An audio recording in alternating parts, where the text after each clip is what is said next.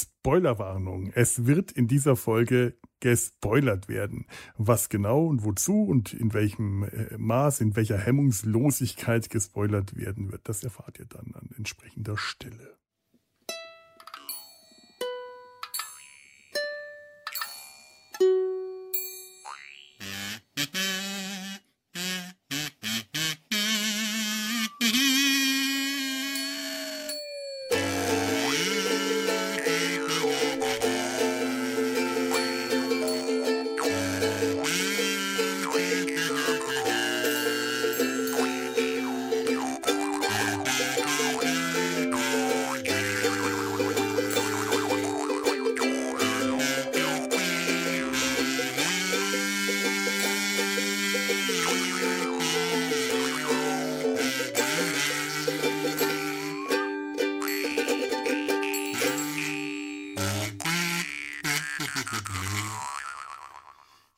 Herzlich willkommen im Star Trek Podcast. Herzlich willkommen bei Data seinem Hals.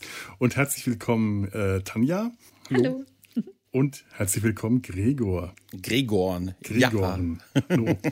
Ja, ja äh, Star Trek. Es geht wieder um Star Trek, wie sich so ein Star Trek Podcast gehört. Mir ist nämlich irgendwann Anfang des Jahres aufgefallen, dass ich im letzten Jahr, so ab Herbst, Star Trek dermaßen vernachlässigt hatte irgendwie kam für ein Vierteljahr, glaube ich, keine Star Trek-Folge mehr hier raus. Und das hole ich jetzt gerade alles ein bisschen nach. Das heißt, so für die nächsten ein, zwei Folgen mindestens wird es wahrscheinlich auch weiterhin Star Trek hier geben. Und wir, das ist ja auch gerade momentan mit dem vielen neuen Star Trek, das jetzt gerade so rauskommt, bietet sich das einfach auch unglaublich an. Da passiert gerade so viel. Da habe ich auch richtig, richtig Bock auf Star Trek. Ähm, ja, und das neue Star Trek, das jetzt gerade rausgekommen ist, ganz frisch, ist, ähm, das ist, ist, jetzt nicht unbedingt heute unser Hauptthema, aber das ist die erste Folge äh, Picard der dritten Staffel. Die war vor ein paar Tagen rausgekommen. Wir werden da am Ende der Folge auch noch so ein bisschen was dazu sagen. Aus gutem Grund machen wir das dann aber erst ganz am Schluss und das wird auch nicht so, das wird keine große Besprechung, wenn so unsere Ersteindrücke. So, wir sind heute aber auch bei neuem Star Trek, bei New Trek, nicht ganz so neu, gibt schon ein bisschen länger. Wir hatten auch schon mal hier eine äh, Folge über die erste Staffel Strange New Worlds äh, aufgenommen. Und bei Strange New Worlds bleiben wir heute. Wir besprechen, ähm, be be be bedings, wie war denn das Wort? Beschäftigen, befassen. Befassen uns heute mit nochmal mit den Gorn nur nicht den Gorn aus der alten TOS-Ära, äh, die wir noch, die Gregor und ich ja neulich in, mit, mit der Folge Arena besprochen hatten, sondern mit den neuen Gorn aus Strange New Worlds. Bevor wir da hinkommen, möchte ich allerdings tatsächlich noch mal einen kurzen ähm, äh, kleinen Ausflug in das alte, äh, äh, ja, in, zu den alten Gorn machen, zu der alten, zu der Folge, die Gregor und ich neulich besprochen hatten. Ähm, da gab es einen schönen Kommentar. Das ist jetzt gleichzeitig an dieser Stelle schon mal vorgegriffen, der Aufruf zum Feedback. Ihr dürft uns Kommentare schreiben. Auf www.data-sein-hals.de geht das. Ansonsten kennt ihr ja die üblichen Kanäle, Twitter, Facebook und so weiter.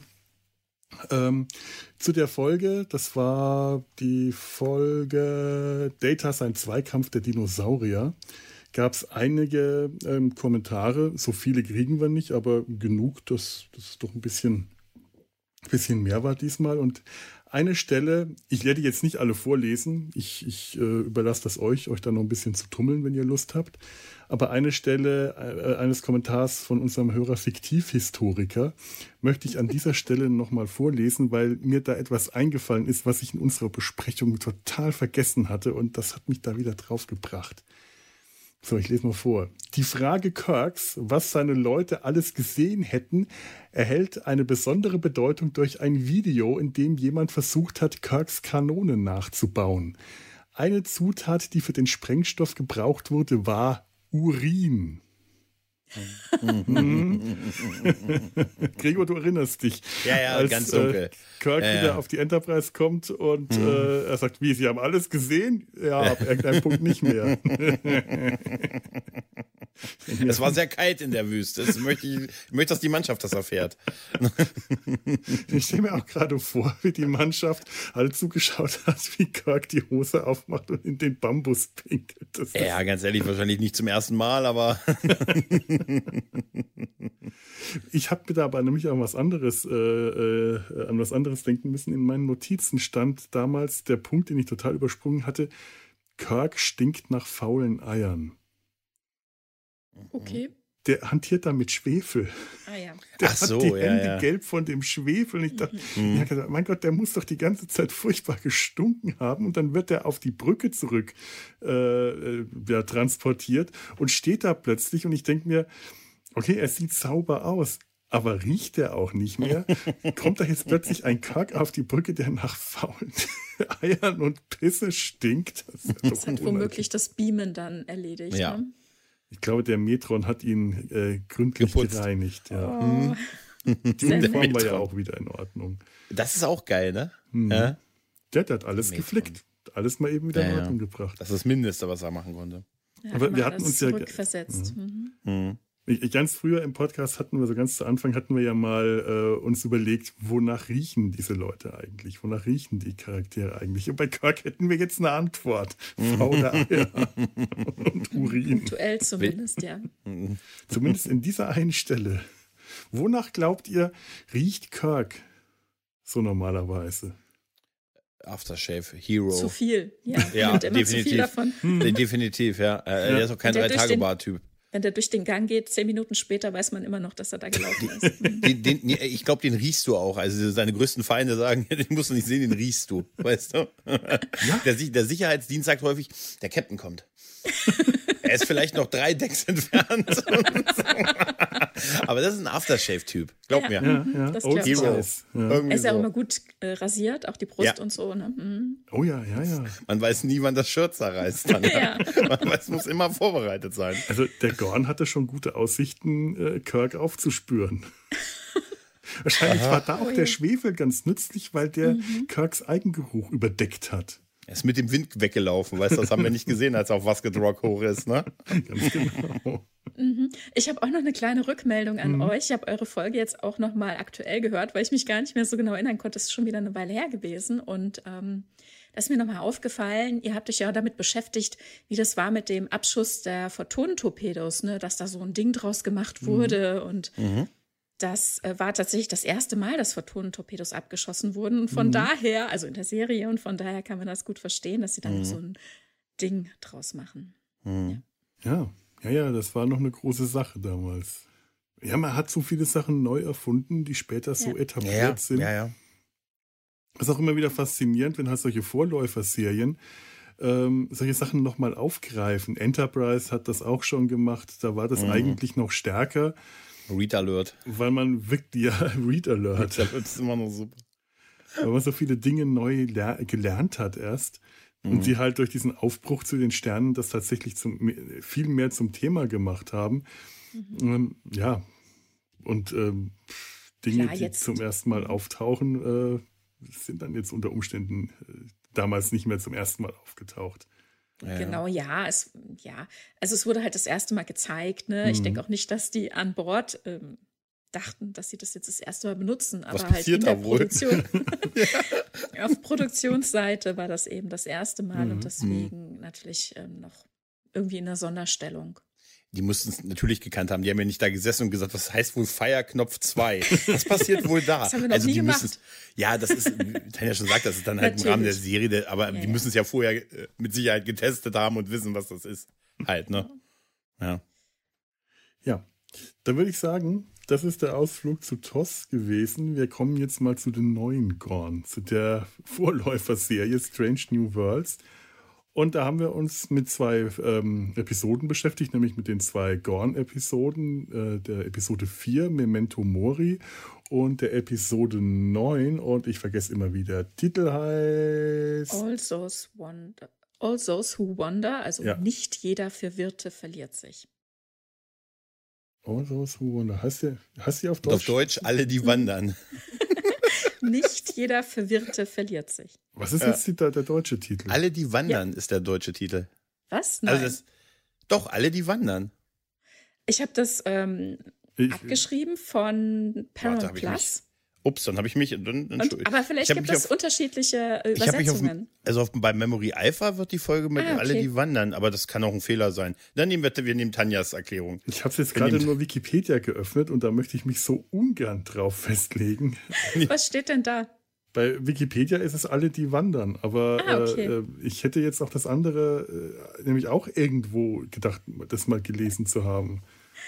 Also es ja. gibt unterschiedliche Titel. Das haben wir ja mhm. öfters auch schon erlebt, mhm. auch bei Lower Decks und ähm, auf ähm, Amazon Prime. Da gab es auch Übersetzungsfehler tatsächlich, mhm. die dann später korrigiert werden mussten. Also wer weiß. Ich bin jetzt tatsächlich etwas äh, low recherchiert in diese Folge gegangen und habe einer Quelle vertraut.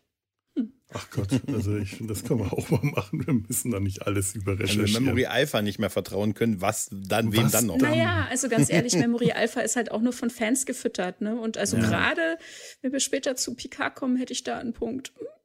Ja, okay. ja, es ist nicht immer alles. Äh, ich, es ist ja auch schon so, äh, liest man das deutsche Memory Alpha oder liest man das englische Memory das stimmt, Alpha? Ja, ja. Da das sind auch ja, manchmal ja. ganz schön große Unterschiede, wo man merkt, da ist nicht, nicht, nicht überall gleich in gleichermaßen äh, recherchiert worden. Ja, es ist halt, äh, wie gesagt, von Fans geschrieben. Wir können mhm. uns ja auch alle da anmelden und was reinschreiben. Ne? Und je nachdem, auf was für einem Stand das ist, wie, wie alt und wie bewährt sich das dann schon durchs Fandom gearbeitet hat, ist es dann halt entsprechend noch etwas äh, ähm, unsicher oder und halt wir, eben falsch. Und wir können alle Fehler machen. Das ist, äh, das, das, sollte auch allen zugestanden äh, werden. Das auf jeden aber, Fall, aber es beruht natürlich auch mithin auf Annahmen, was eingetragen wird. Ne? Und wie gesagt, wir können ja alle was eintragen und je neuer die Sachen sind, desto ähm, ja, ungenauer ja. kann es manchmal auch sein.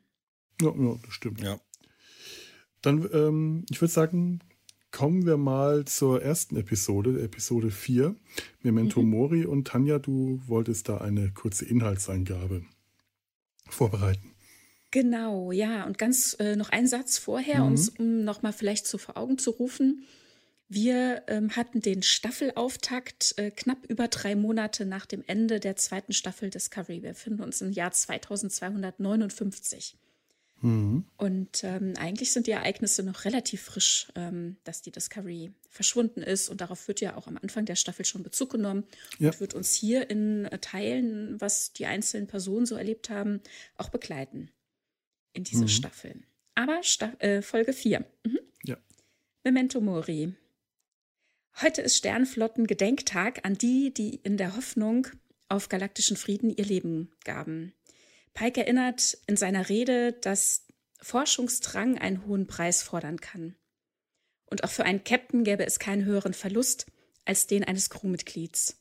Die Überlebenden tragen einen Pin der Schiffe, auf denen sie gedient haben, und während sie die Opfer derer würdigen, sollen sie daran äh, oder sollen sie dankbar sein, die Reise fortzuführen. Kadettin Uhura tut Dienst im Maschinenraum und wird sich gegenüber dem Chefingenieur Hammer beweisen.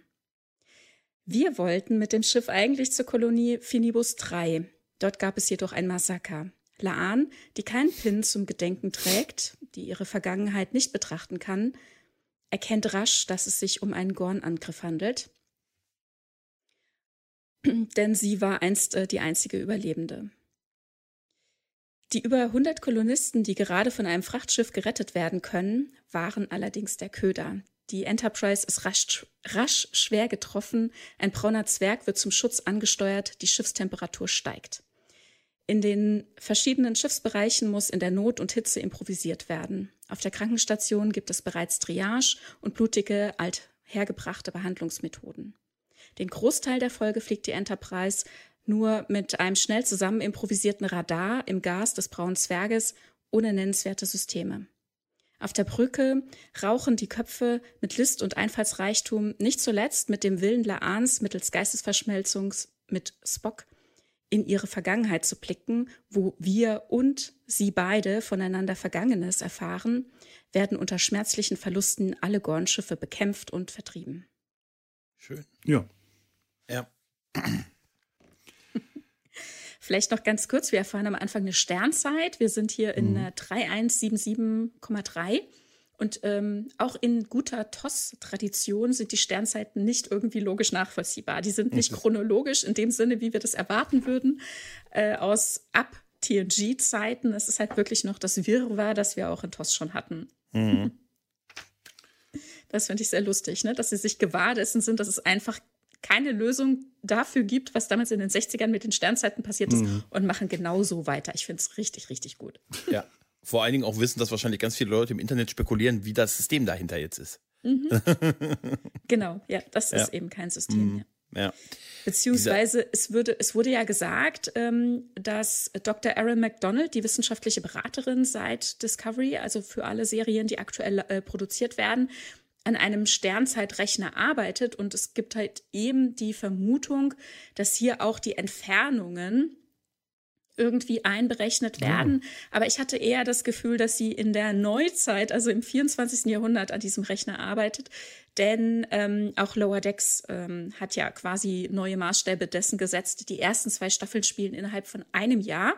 Und es kam dann die Lösung, weil natürlich früher die Staffeln so ne, 26 Folgen hatten, aber Lower Decks hat ja weit weniger. Und dann hat man gesagt, die Folgenanzahl ist entscheidend, wann das Jahr rum ist und nicht die Staffel, nicht das Staffelende gibt vor, dass es ein Jahr ist. Aber in mhm. Lower Decks ist es selbst auch nicht so konsistent durchgezogen. Das hätten sie vielleicht mal allen Beteiligten frühzeitig sagen müssen, denn mhm. eigentlich ist die Geschichte, wie sie am Anfang von Staffel 2 erzählt wird, äh, die, dass jetzt ein Jahr vergangen ist. Aber offiziell ist erst am Ende der zweiten Staffel das Jahr vergangen.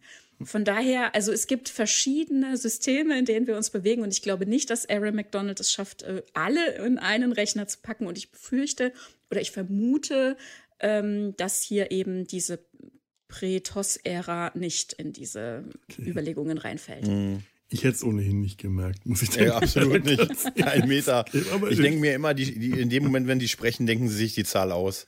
Weißt du, das war ja früher tatsächlich manchmal so. Oder, mhm. Und dann bei uns im Deutschen tatsächlich, dass die Synchronsprechenden dann irgendwie spontan auch noch was geändert haben. Das ist auch geil, ne? Ist auch Übrigens, ich hätte einfach ähm, mal eine Uhrzeit gesagt, 10 Uhr 12 und 21 Sekunden.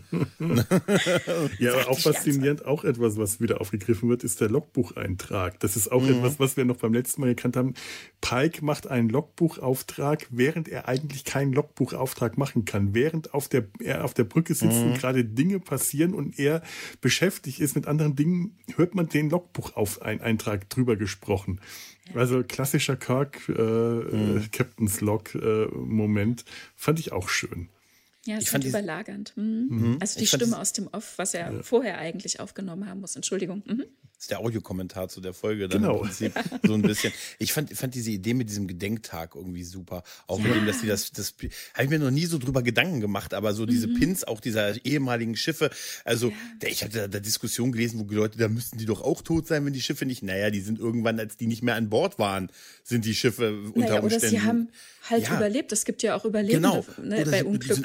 Leute in worden. Rettungskapseln abgehauen oder mit dem Shuttle oder halt in den Trümmern geborgen überlebend. Ne? Es gibt ja viele Möglichkeiten. Oh. Hier Pike ist zum Beispiel ein Überlebender von quasi, er empfindet sich als Überlebender des, der Discovery, die offiziell zerstört ist und alle sind tot und alles ist Geheimsache. Aber wir wissen ja, er weiß, und das hat er ja in der ersten Folge dieser Staffel auch thematisiert, das ist ähm, eben was, was er mit sich trägt, ne? dass er weiß, dass die in der Zukunft sind. Und er trägt den, den Pin Patch. der Discovery, doch. Aber wie? Ich dachte, ach ja, stimmt, es wird, äh, stimmt, es wird erzählt, das Schiff ist zerstört. Ja, ja, ja. ich dachte eben, klar. Also ich ja, habe das ja so verstanden, ja ähm, dass die Schiffe, dass, dass sie den Pin eines Schiffs tragen, auf dem jemand gestorben ist, der ihnen äh, etwas bedeutet. Kann auch Oder sein. So ja. habe ich das verstanden. Kann Und, auch sein, äh, ja. Weil es ist schwierig sonst. Du, es, das ja, allein macht es ja schon bei schwierig. Bei mir leben alle noch, ja. Es muss, genau, bei mir leben alle noch. Was mache ich dann, wenn ihr, ich jetzt zum Beispiel der Erste in meinem gesamten Familien- und Bekanntenkreis bin, der überhaupt auf einem du bist Schiff der Einzige. tut? Ich bin der Einzige. Und äh, so blöd angesehen. Alle Leute, die gestorben sind, sind also auf der Erde gestorben gestorben. Nee, was pinnt mir recht. da an? Es nee, trägt ja recht. auch nicht jeder ja. in der Crew tatsächlich einen Pin. Ne? Also ja. entweder ja. man hat wo gedient, die nach dem Versetzen oder während dem im Einsatz was passiert ist und man überleben konnte, gedenkt derer oder es ist eben womöglich jemand, der einem nahe steht. Das aber, auch. äh, bist du da sicher? Weil ich habe wirklich, ich habe geschaut, mir ist da niemand aufgefallen, außer doch, doch, Es gab auch, es gab auch, ähm, ich glaube, eine auf der Brücke mit roter Uniform und so. Es gab einige, die okay, haben einen Pin gut. getragen. Gut, das, Macht auch macht Sinn, dann, ehrlich das gesagt. macht Das Sinn. macht auch- Aber ich hatte Ja. halt dann äh, gedacht, Laan kommt ohne Pin auf die Brücke und das erste, was ihr hört, warum haben sie ihren Pin nicht an? Ich dachte, hey, Gruppenzwang ein bisschen, was soll denn der Ja, ein bisschen ist es ja auch so. Ein Nee, bisschen. ich glaube, also hier, also das ist natürlich Una, die sie anspricht. Und wir wissen ja mittlerweile die Hintergrundgeschichte.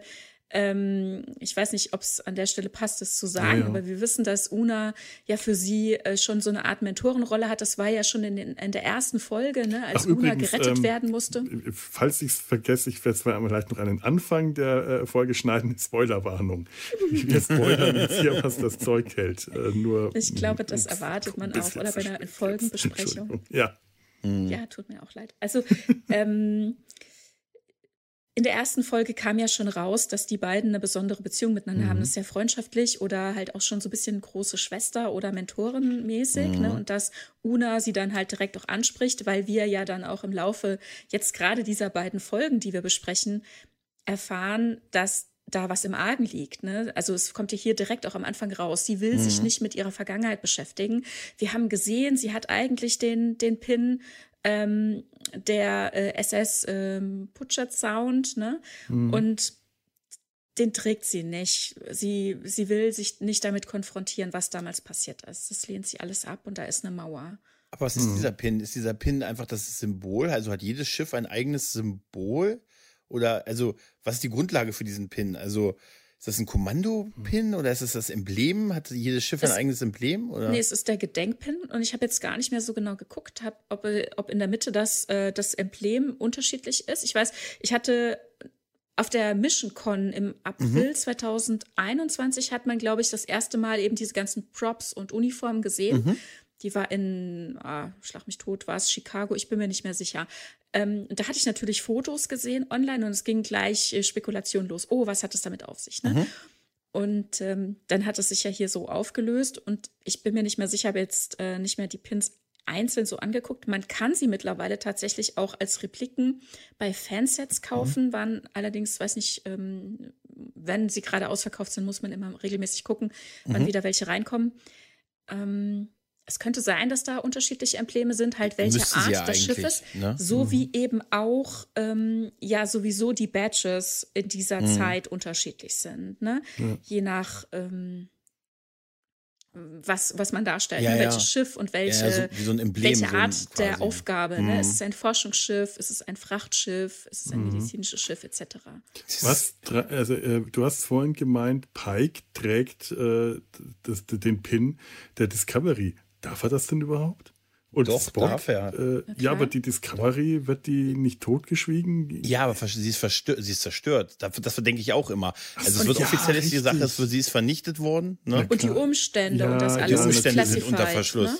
Okay, Genau. gut, das war jetzt dumm von mir. Ich vergesse aber es auch immer. tatsächlich, Äh, Ich klar, habe auch, ich hab auch immer im Kopf, dass die also wie aus der Geschichte rausgestrichen wurde, aber es ist ja gar nicht so. Ist ja nicht so. Sie ist halt ist- nur ja. lost, also zerstört halt offiziell. Ja, okay. Deshalb stimmt macht das auch natürlich. Sinn mit dem Pin, ehrlich gesagt. Mhm. Ne? Also so ein Emblem, jedes, jedes Schiff ein eigenes Emblem hat, da denke ich immer noch an diese Nee, Felo, wir hatten das. Na, aber wär, ich meinte es nur so von, bei Babylon 5 Felo hatten wir das mal mit den Erdallianzkreuzern. Da gab es doch, weißt du noch, das eine, dass dieses Emblem hatte mit dieser Hand, die diesen Friedenszweig gewirkt hat. als Emblem, weißt du, war wirklich so. Das fand ich, das fand ich so als, als Schiff. Die, die Hera war das, glaube ich. Der hatte einfach eine Hand, die so einen Friedenszweig gewirkt hat und so. Also ein eigenes Emblem pro Schiff, hm, ne? Aber gut, das haben wir ja nicht bei Star Trek.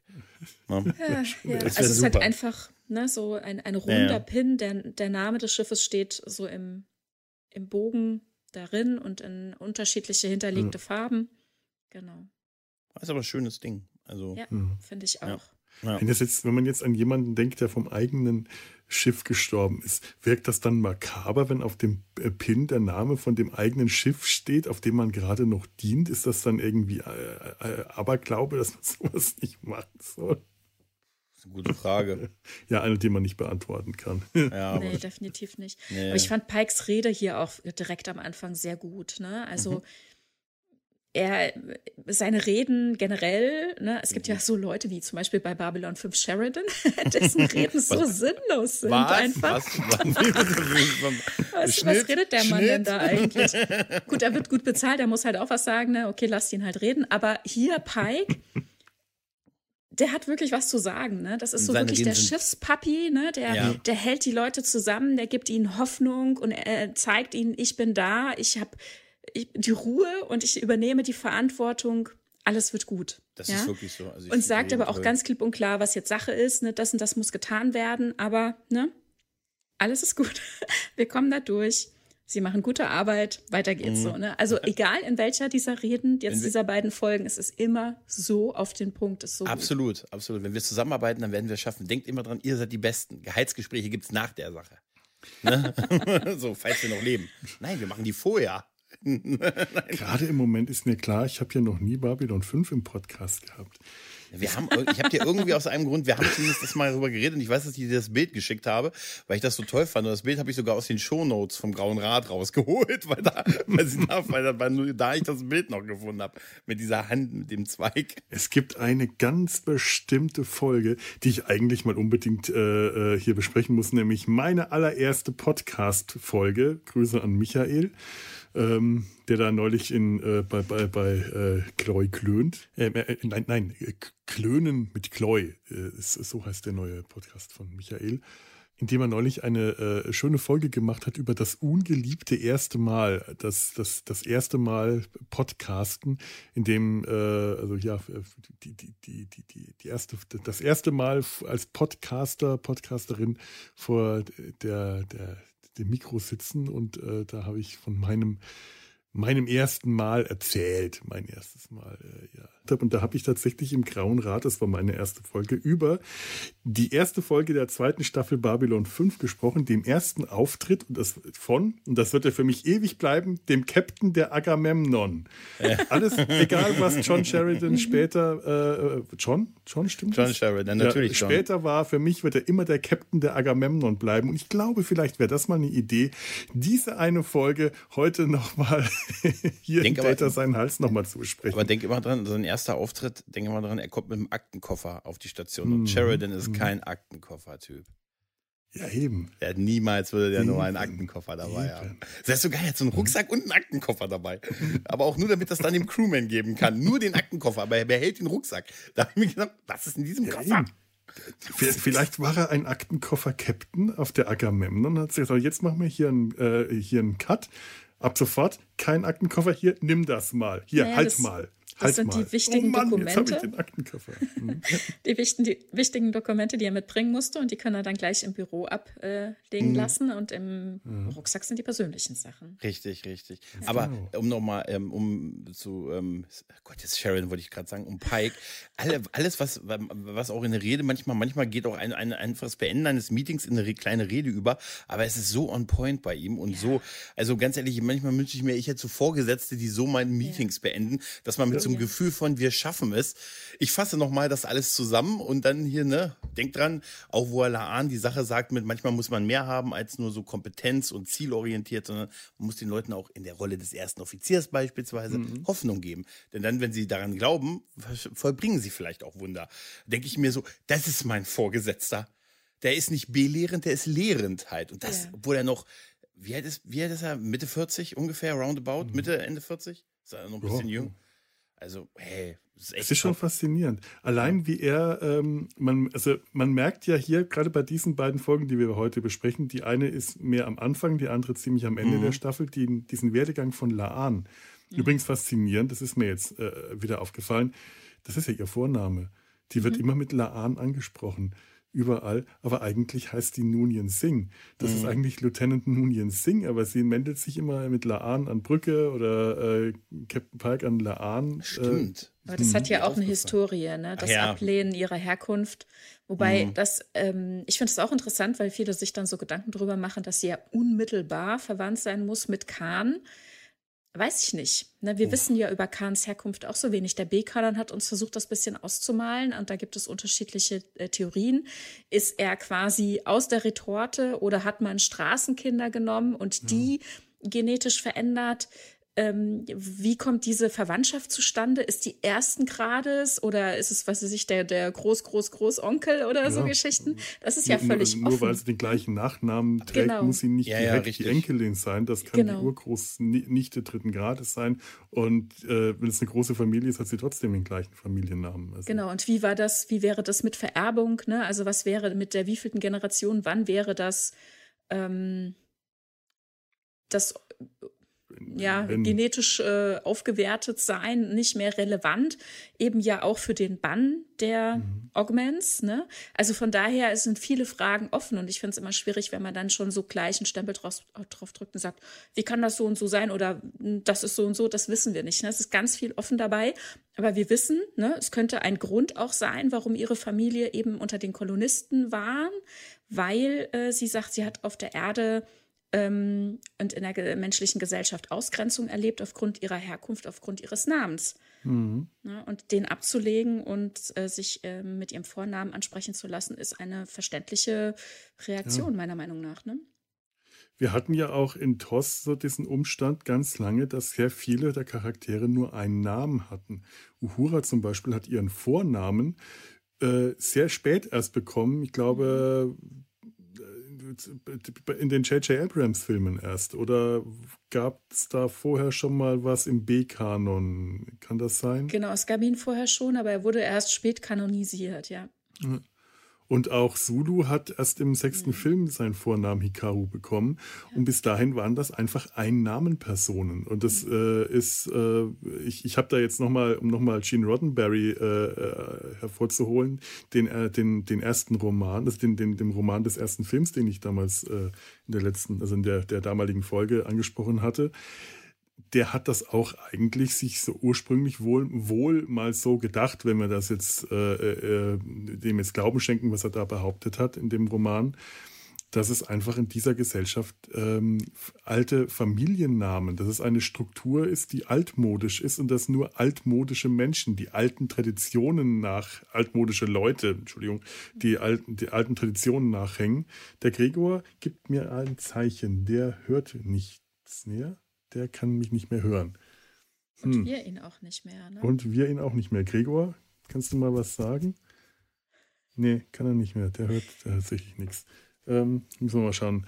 Versucht euch mal zu merken, wo wir gerade, wo ich gerade war. Ich kann mir das wahrscheinlich nicht merken. Jetzt muss ich mal schauen, dass ich den Gregor wieder. Ähm, ja, so ein Mist. Plomp. Gregor, kannst du mich hören? Houston, wir haben ein Problem. Die Kommunikation ist unterbrochen. Ja. Altes Problem, wenn man, äh, wenn man irgendwo auf Außenmission ist und plötzlich von der, äh, ja. der, von der mit der Verbindung abgerissen ist zum, zur, ja. zum, zur Basis, zum Mutterschiff. Und Uhura setzt ja auch Linguistik und Technik gleich. Ne? Mhm. Kommunikation scheinbar nicht verwandter Systeme. Ja, ja, sehr interessant. Erklärt ja. auch äh, so ein bisschen vielleicht, warum sie später so, warum sie so eine gute Technikerin ist. Das ist ja auch etwas, was mir in TOS schon äh, immer aufgefallen war dass sie, äh, also ich hätte sie nie für eine Linguistin gehalten, nach dem, was ich aus TOS kenne, sondern sie eher für eine Technikerin gehalten, für eine sehr talentierte Technikerin. Für eine Frau in den 60er Jahren war der Umstand, dass die äh, die Verkleidung ihres, ihres Puls abnimmt und darunter kriegt und das repariert, äh, eigentlich eine ziemlich ziemlich tolle Sache damals ja. äh, und sich nicht darauf verlässt, dass jetzt erstmal Scotty oder irgendein anderer Mann ankommt und das repariert, dass Spock ihr dabei hilft. Äh, das fand ich wieder in Ordnung, weil die beiden da sehr gleichwertig waren, mhm. äh, gleichgestellt in dieser Szene. Das genau, Teamarbeit. Teamarbeit. Ähm, jetzt wissen wir immer noch nicht, was aus Gregor geworden ist. Ich guck mal, ob er wo schreibt. Schwierig. wir haben unseren Gregor verloren. Und sein Gregorn. Und sein Gregorn. Der kommt, dann, der kommt dann irgendwann, wenn es spannend wird. Oh ja, oh, wenn wir am wenigsten dran denken, dann schießt ja. er plötzlich um die Ecke. Und spritzt uns mit irgendwas voll. Das wollen wir nicht. Da hat es gerade Peng gemacht. Ach nee, das warst du. Äh, das, das, ich glaube, der ist jetzt einfach sehr beschäftigt. Ne? Ja, ja wer weiß, was der Gregor jetzt macht. Sowas aber auch. Äh, weißt du noch, worüber ich gerade geredet hatte? Über die Nachnamen. Die Nachnamen, ja, ja. Äh, naja, gut. Und ähm, daher, äh, also wenn, wenn dieses System sich etabliert hätte, dann wäre Uhura, hätte Uhura keinen Familiennamen gehabt, sondern das wäre ihr einer Name äh, geblieben. Ähm, ups. Was war das? Ach, das war ich. ich hab, der Gregor Hallo. ist wieder da. Wo höre ich ihn jetzt eigentlich? Ja, ich. Hallo? Ja, jetzt? genau. Jetzt, ah, super. Äh, ja. So, irgendwo ist ja noch eine, eine Doppelung. Senf Muten? Mhm. Genau. Mhm. Ähm, ich hoffe, das nimmt weiter auf. Ja, es nimmt weiter auf. Okay. Ja. Okay, okay, okay. Ja, genau. So, der Gregor ist wieder unter uns. Der Gregorn hat sich um die Ecke äh, äh, verdrückt und hat uns. Ich hoffe, das bleibt jetzt. Ich hoffe, das bleibt jetzt. Im, im, unerwarteten Moment hat er uns äh, verlassen. Verlassen und wieder angegriffen. Weil der, der Feind immer von hinten kommt. Ja, ja, ja genau. Ja, also das war jetzt mit den, den Namen. Ich glaube, da komme ich jetzt nicht nochmal zurück. Ähm, ich mhm, weiß nicht, gut. wo ich dahin wollte. Äh, die Sache ist auch nicht so wichtig. So. Ähm, wo kommen wir denn mal hin? Ähm, weiß nicht. Ich habe mit zwei irgendwelche Notizen hier, aber die sind ähm, nicht besonders.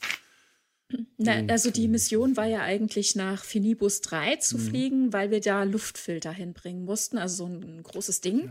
Und äh, als wir dann da ein Problem bekommen, also von den Gorn hart getroffen wurden, da ist ja der Luftfilter dann auch außer Rand und mhm. Band. Und äh, Chefingenieur Hammer ist mit Kadettin Uhura ja im Maschinenraum eingeschlossen. Mhm. Er hat die Hand gebrochen, kann also gar nichts machen. Und Uhura muss jetzt da versuchen, das Ding irgendwie zu retten, damit das nicht explodiert. Und die beiden haben da ja direkt dann schon irgendwie so einen schönen Draht. Ne? Also einmal mhm. ähm, unterstellt er ihr ja quasi ne, am Anfang so, ach, die Kadetten, ne, die der, denken, Action ist auf der Brücke und wollen alle nur auf die Brücke und denken, Maschinenraum, jo, komm, die Zeit setzt sich ab. ja. Und sie beweist ihm gleich, ne, dass sie ihre Hausaufgaben gemacht hat. Sie weiß genau, um was es geht. Mhm. Und sie hat einen Anknüpfungspunkt. Ne? Also sie sagt, Linguistik ist überhaupt nicht so unterschiedlich zu Technik. Ne? Es geht darum, Kommunikation scheinbarer nicht verwandter Systeme herzustellen. Und er findet den Ansatz ganz spannend, will ihr aber noch keine Vorschusslorbeeren geben und ist noch sehr streng. Und als sie dann da miteinander in dieser in dem Schlamassel sitzen, mhm. kommen sie sich ja schon ein bisschen näher. Ne? Also sie werden ähm, äh, emotional ähm, schießen sie sich so ein bisschen aufeinander ein, ne? Sie lernen voneinander auf jeden Fall. Sie also lernen sie, voneinander, ja. Mhm. Tatsächlich Uhura von ihm noch ein bisschen mehr, aber das ist ja auch so eine Schüler-Lehrer-Beziehung halt auch. Ich meine, ich finde es auch geil, dass sie jetzt Kadettin wirklich so durch alle Abteilungen mal durch muss. Ja. Ne? Das ist so, so, das ist so, so, so wäre es halt. Ja, ja total, ja. total. Ja. Ja. Uhura erlebt äh, in ihrer Kadettenzeit deutlich mehr ja. später im normalen Dienst. Das ist, das ist naja, aber das ist ja auch in, in unserer heutigen Zeit ja. noch so. Ne? Am Anfang kann man sich ausprobieren, macht da Praktikum und dort oder fängt in der Ausbildung irgendwie, mhm. was ist ich, in einem großen Unternehmen an und durchläuft alle Abteilungen. Und dann findet man, findet man raus, wo sein eigener Schwerpunkt und die eigenen Interessen ja. liegen und bewirbt sich dann eben auf diese Abteilung und da bleibt man dann eben. Genau, ne? genau. Ist auch schon realistisch, ja. Ja, ja. Ganz so viel Action ja, versehen, aber. Ja, sie ist sich ja jetzt hier überhaupt noch total unsicher, obwohl sie aus Tausenden ausgewählt wurde, diesen Platz auf dem Schiff zu bekommen. Denn es ist ja nicht üblich, dass alle Kadetten einfach so eine Praxiseinheit ein Jahr auf einem Schiff machen dürfen und ähm, ist sich selber gar nicht so sicher, ob sie das überhaupt will. Ne? Also sie ist einfach so äh, gebeutelt im Leben. Ihre Familie ist ähm, beim Shuttle-Unglück, glaube ich, also ein bisschen generisch, passiert ja häufig mhm. gerne. Mhm. Äh, Shuttle-Unglücke, ja, so wie heutzutage halt Autounfälle und so weiter. Mhm. Und ähm, äh, weiß nicht so richtig, Wenn, wohin Glück mit sich. Gehabt, ne? Dann kannst du den Namen des Shuttles auf ihren Kind äh, ne? Stell dir vor, die werden. Oje, äh, das hat sie tatsächlich auch. Ja. Echt? Ja. Ist das wirklich also zu Hause im Bett Sie trägt auch einen Pin, Dann hätte ja. die Ikea draufschreiben müssen. Nee, okay, Entschuldigung. Hm. Aber, aber ja, aber was, was, was ich daran auch schön finde, ist, dass da jemand nicht so glücklich ist und sich der Ehre quasi nicht bewusst ist, auf dem Flaggschiff quasi zu dienen. Meistens reagieren die ja in anderen Serien dann, dass sie so ein bisschen angepisst davon sind. Ich sag nur mal hier Riker bei Rolaren und so, ne? Äh. Wissen Sie eigentlich, wie viele, wie viele, also zehn von deiner Sorte stehen da hinten an der, an der Rampe und kommen nicht rein. Und ich finde es gut, dass sie ja alle irgendwie so ein bisschen mit auch Verständnis und die einfach auch viel Glück wünschen, finde deinen Weg, aber hey, hier hast du immer einen Platz und so halt, ne? Und das, das finde ja, ich ähm, irgendwie das mal schön. war aber am Anfang der, der Staffel halt auch noch anders. In ja, aber nicht, es war Folge- nie so, so schlimm, wie es woanders Nee, das äh, nicht, aber wurde. äh, es, es war schon irritierend. Ja. dass Ja, Spock aber- äh, ihr Ja. erstmal zu verstehen gibt, wenn sie nicht wissen, wo sie hingehören, dann gehören sie, dann sollten sie sich besser überlegen, ob sie vielleicht lieber nicht hier hingehören, sondern den Platz Ja. freimachen für Leute, die ihren Weg schon kennen. Aber das ist doch was anderes. Das ist aber auch was anderes, als so zu tun, als es ist ja die Riesenehre, du bist, du bist es gar nicht wert, weil du dir das nicht einschätzt, weil du es nicht schätzt. Und so deshalb hier, sieh mal zu. Das ist ja was ja, anderes. Ne? Okay, Spock ist aber auch jemand, der würde das nicht so rüberbringen wie Riker, einfach weil er Spock ist. Der ja, ist ja. einfach sehr viel kultivierter von seiner ganzen Art her und er ist Vulkanier. Aber mhm. die Reaktionen in der ersten Staffel von Worte. den anderen Leuten waren zum Teil schon so, äh, und wenn es auch nur so die Gesichter, die ihnen entgleist sind, dass ich dachte, ja, hey Leute, äh, lasst die doch mal, die ist jung, die muss ihren Weg gerade noch finden.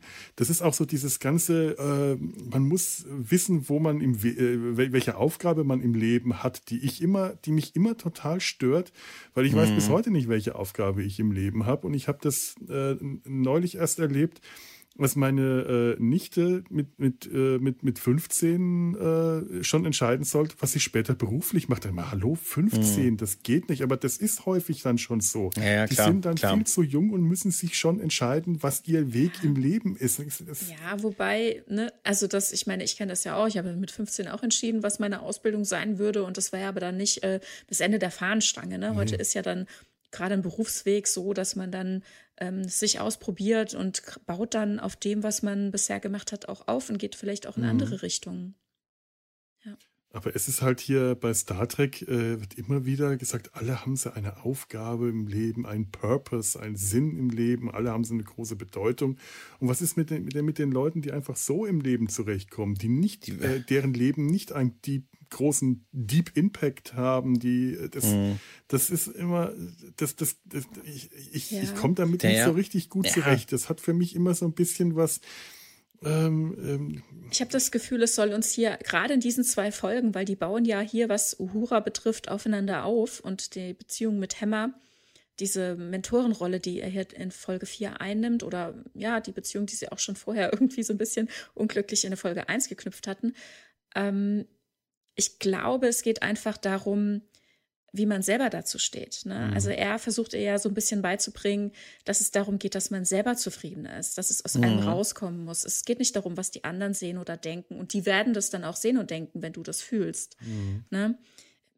Das ist das, was er ihr mitgibt. Ne? Wenn wir hier in dieser Folge, weil es wird ja wirklich dramatisch, ähm, wo die zusammen, ach, das ist ja gar nicht ähm, der Maschinenraum, wo die äh, letzten Endes ist ja der, äh, der Frachtraum, ne, der große genau. ähm, Frachtraum, hm. wo sie dann eingesperrt sind und ähm, dieser Luftfilter äh, droht zu explodieren, was er ja dann letzten Endes auch tun wird, aber an einem sehr gezielten Punkt und äh, kontrolliert und ähm, abgeworfen aus dem Schiff und sie müssen dann allerdings à la TNG Katastrophe auf der Enterprise like hm ja. die Schotte, äh, den, das Schott öffnen und dieses Ding eben mit allen anderen Sachen abwerfen bzw. rausblasen lassen und sich selbst eben ja nicht nur festhalten, so wie damals Beverly und Jordi das gemacht haben, sondern so richtig mit EV-Suits angezogen und angeschnallt am Boden.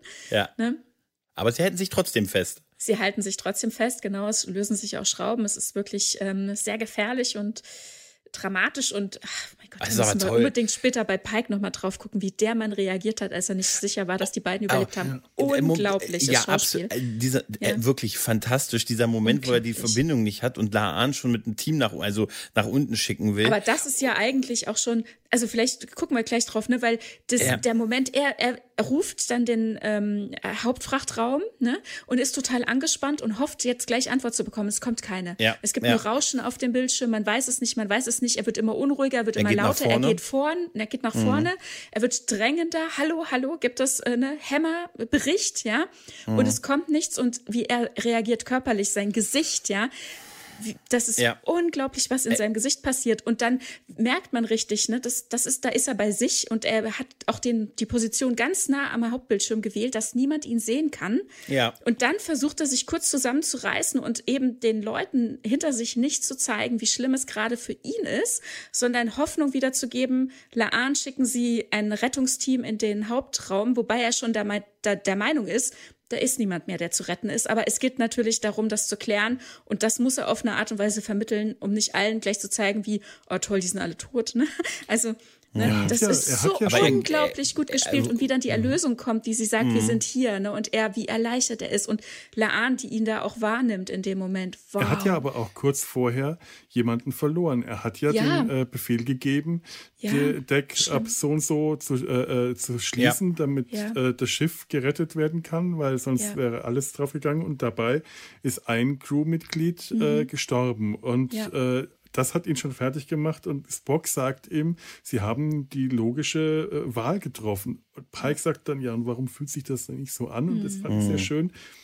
Ähm, dass Spock ihm dann sagt, aus dem gleichen, es fühlt sich deswegen nicht so an, aus dem gleichen Grund, äh, aus dem sie auch diese Wahl getroffen haben, weil mhm. sie das Leben schätzen. Also Spock mhm. ist auf seine ja. äh, nüchterne Art sehr einfühlsam, was die Gefühle anderer Leute angeht. Ja. Total. Und das ist natürlich so kurz mhm. danach äh, nochmal Leute zu verlieren, noch dazu Leute, die ihm schon Sieben so wichtig ja insgesamt, geworden ne? sind. Ja. Und drei Zivilisten, also, also zehn mhm. Tote insgesamt jetzt genau. bei, diesem, ähm, bei dieser Mission. Und ganz kurz, weil das fängt ja in dem Logbuch Eintrag oder in der, ist nicht Logbuch, es ist äh, eine schiffsweite Durchsage, ne, wo ich gesagt hatte vorhin, wir haben den Gedenktag, ne, Leute mhm. sind gestorben, wir haben ähm, Federn gelassen im wahrsten Sinne, ne? Und ähm, wir ehren den Verlust, aber sind dankbar, noch weiter reisen zu dürfen. Und das ist ja der Bogen, der sich über diese ganze Folge spannt. Ja. Ne? Wie er sagt, es gibt nichts Schlimmeres für einen Captain als den Verlust eines Crewmitgliedes. Und er zeigt uns genau das auch auf eine Art und Weise, wie wir das von zum Beispiel einem Kirk nie gesehen hätten. Mhm. Unfassbar. Wir ja. sind überhaupt auch, was die Darstellung, was die Kameraführung, ich denke, die Regiearbeit betrifft, so nah emotional an den Charakteren. Also ich bin so nah bei Pike. Ich habe das Gefühl, die Kamera fängt uns seine, sein Innenleben ein. Es ja irrsinnig gut. Das, das, äh, also an dieser ganzen Reaktion, wie du es schon beschrieben hast, genau das ist es ja, dieses nach vorne gehen, dass die Crew ihn nicht sieht und mhm. dieser wirklich dieser Moment, wenn, wenn Hammer sich meldet, dieses Augen schließen und in die Knie gehen, halb in die Knie gehen, so nach unten weg, das ist eine so heftige Reaktion, die man sonst noch nie gesehen hatte beim Captain in so einer Situation. Du, du fühlst diese Erleichterung mit ihm quasi mhm. in dem Augenblick halt, ne? Und weil man Hammer Time mag. Ne? Aber ganz ehrlich, es ist, das ist so groß, auch dass beide sich dann melden, ist so, ist dann so die, die Kirsche oben drauf halt, ne? Und dass er dann noch dann zu Laan dieses sagt, ne, sehen Sie, Hoffnung. Ne? Mhm. Das ist äh, High Five. Nein, das ist so, wirklich, das ist, äh, das ist so Gold und so stark gespielt. Ja. Und es gibt wirklich einen Kreis, der sich in dieser ganzen Folge darum ja, schließt. Pike ja. ist tatsächlich sowas, der, der, ist ganz stark eine Vaterfigur. Das oh. ist ein Dad. Der, die, die Witze, die er macht, sind Dad-Witze. Es ist Dad-Jokes, total. total. Dad-Jokes, aber wirklich. Ja. Äh, aber auch so die ganze Art, wie er für seine Crew da ist, wie er mit, mit dem Kochen alleine. wie er sich verantwortlich fühlt. Das ist ein Vater. Der ist der Vater für seine Crew. Der kann, der müsste äh, 20 Jahre älter sein eigentlich, um für diese Leute, aber trotzdem, er ist der Vater für die mhm. und der inspiriert inspiriert auch. Ich habe das vorhin sagen wollen, ich glaube, ich habe es vergessen, wie er Laan äh, über diese Staffel hinweg, wie sie sich verändert mhm. und wie sie sich durch ihn verändert, wie er sie aus der Reserve lockt, wie er sie dazu bringt, ähm, äh, sich zu öffnen, wie er sie inspiriert, wie er sie ja. Äh, wir kommen später vielleicht noch in der, bei der, in der neunten Episode, ich greife da nochmal kurz mhm. vor. Ja, ja, da sitzt passt. sie bei ihm in der, äh, in, in der, äh, in, am in Feuer. Der, in der Kabine, am, am offenen Feuer. Also der Kabine mit dem offenen Feuer. Da ist super. Aus Brandschutzgründen ein Albtraum. ein absoluter Albtraum. Aber ist ihre letzte, ihre letzter Satz zu ihm ist ja. Nein, nein, ich meine, ich meine, nein, nein, ich, äh, ja, ja, was sie, der letzte Satz, okay, ähm, Sag den, ich wollte es nicht. Sie sagt dann, Chris, ich danke dir alle für alles, was du getan hast. Mhm. Ja. Aber mir ist schon am Anfang aufgefallen, äh, am Anfang dieser Folge sitzt sie bei ihm äh, zum Briefing und da gibt es mhm. wie immer Essen. Mhm. Bei Pike gibt es immer oh, was zu essen. Das ist so toll, ja. Und er stellt ihren Teller hin und sie mhm. isst das. Er hat extra Essen zurückbehalten, weil sie keine Zeit hatte, vorher zu kommen. Genau.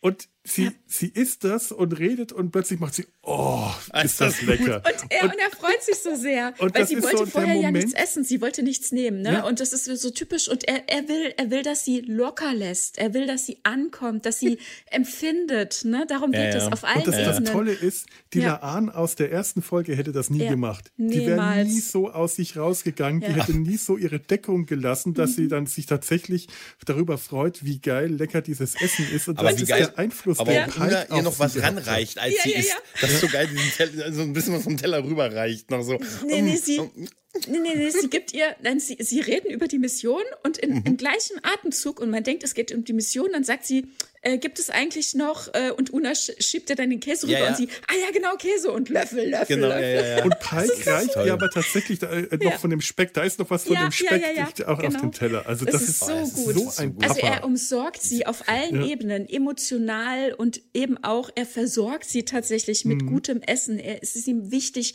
dass alle auf so einer Ebene gut zusammenkommen. Er ist immer dabei, Leuten was zu servieren, was zu trinken, was mhm. zu essen. Ne? Aber auch dieses ähm, Multitasking-fähig abwaschen und gleichzeitig ja. Storybriefe machen, beides kann ich. Wie geil er dann aber die Schürze an Spock ja, weitergibt ja, und sagt, ist, kannst du ihn abwaschen, mein, kannst ihn an mir abwaschen. Und wie geil man dann wirklich Spock im Rest der Szene im Hintergrund sieht, wie er, wie er spült und die Schürze trägt. Das muss Wo man ich mich auch frage, vorstellen, warum in welcher eigentlich? anderen Serie das naja, möglich wäre, dass bei einem Brief Ja, ja, aber, aber replizieren die nicht auch eigentlich die so. Teller?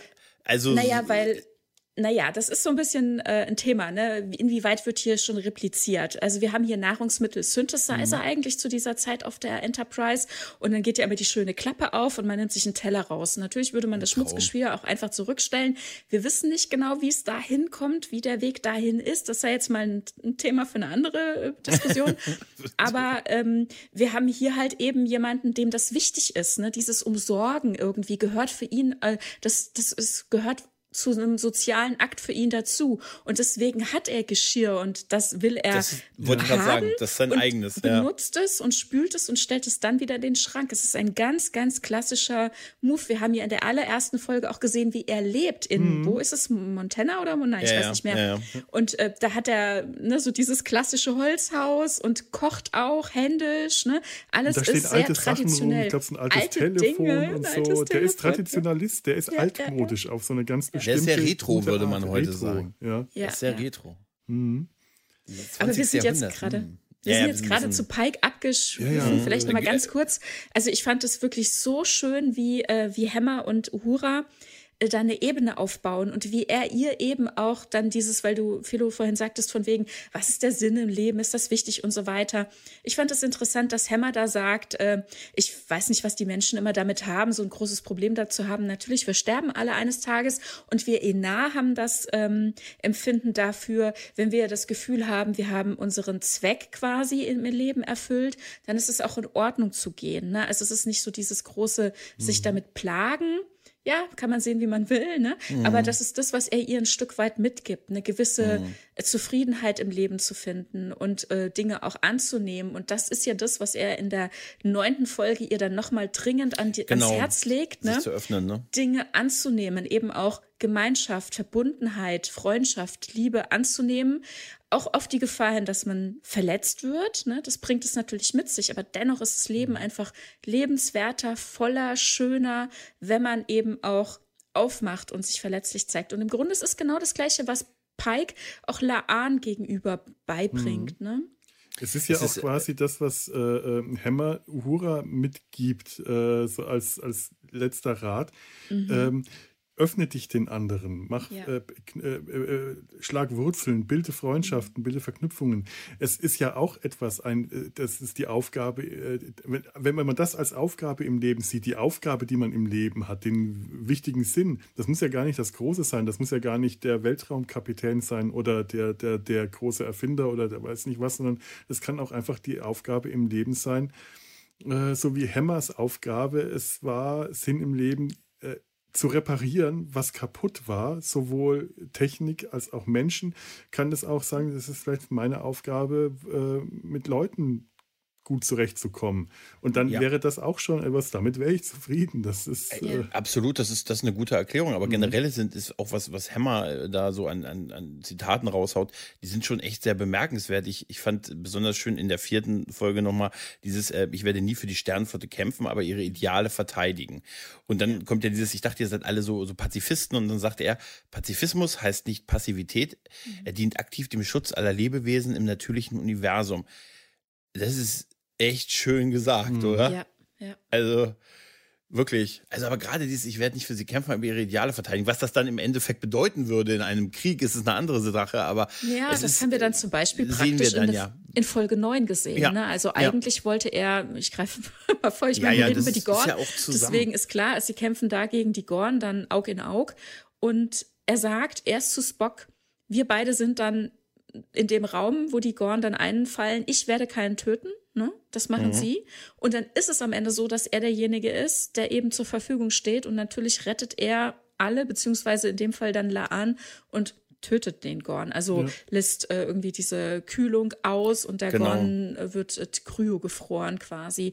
Und das ist natürlich dann der Moment für Laan, dass sie dann die Möglichkeit hat, nochmal so Aug in Aug mit diesem Wesen, mit dem sie so schlimme, mit der, dessen Spezies sie so schlimme Dinge verbindet, ähm, dann nochmal so einen kurzen Moment hat und dieses eingefrorene Wesen dann nochmal so zerschmettern kann. Mhm. Das war, glaube ich, auch nochmal ein sehr lösender Moment für sie als man das dann so gesehen hat, wie klein dieser Babygorn ist im Verhältnis zu so Menschen, da habe ich irgendwie gesagt, irgendwie so richtig gefährlich wirkt es nicht, aber doch eigentlich schon. Also nur in diesem Sehr. Moment halt nicht. Ja. Also, und das ist eigentlich unfassbar, dass sie so eine Bedrohung aufbauen können mit eigentlich so 30, 40 Zentimeter hohen Wesen, dann in, jetzt wie sie in Folge 9 als Babys ja, ja schon die kleinen, so. die frisch geschöpften, ja, die waren ja schon so, krass, so ne?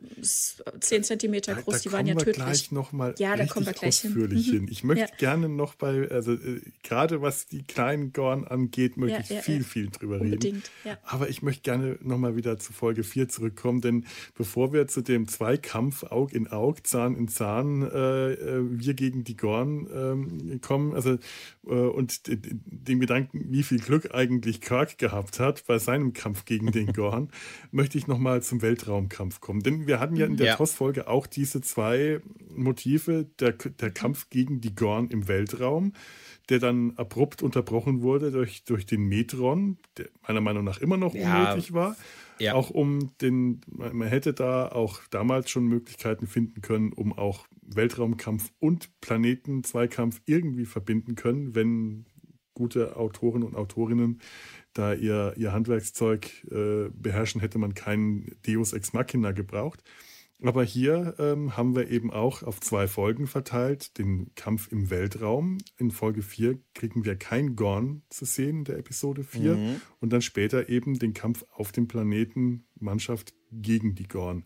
Und äh, ich finde wahnsinnig gut, wie spannend dieser Weltraumkampf ist, dass das eine Weltraumspezies ist, dass das äh, die wir später quasi als wilde Tiere schon fast kennenlernen, als intelligente, mhm. gefährliche Raubtiere, die kriegen wir am Anfang in der vierten Folge, in der vierten Episode, als einen Weltraumgegner mit mhm, der Fallen stellt. Der, ja.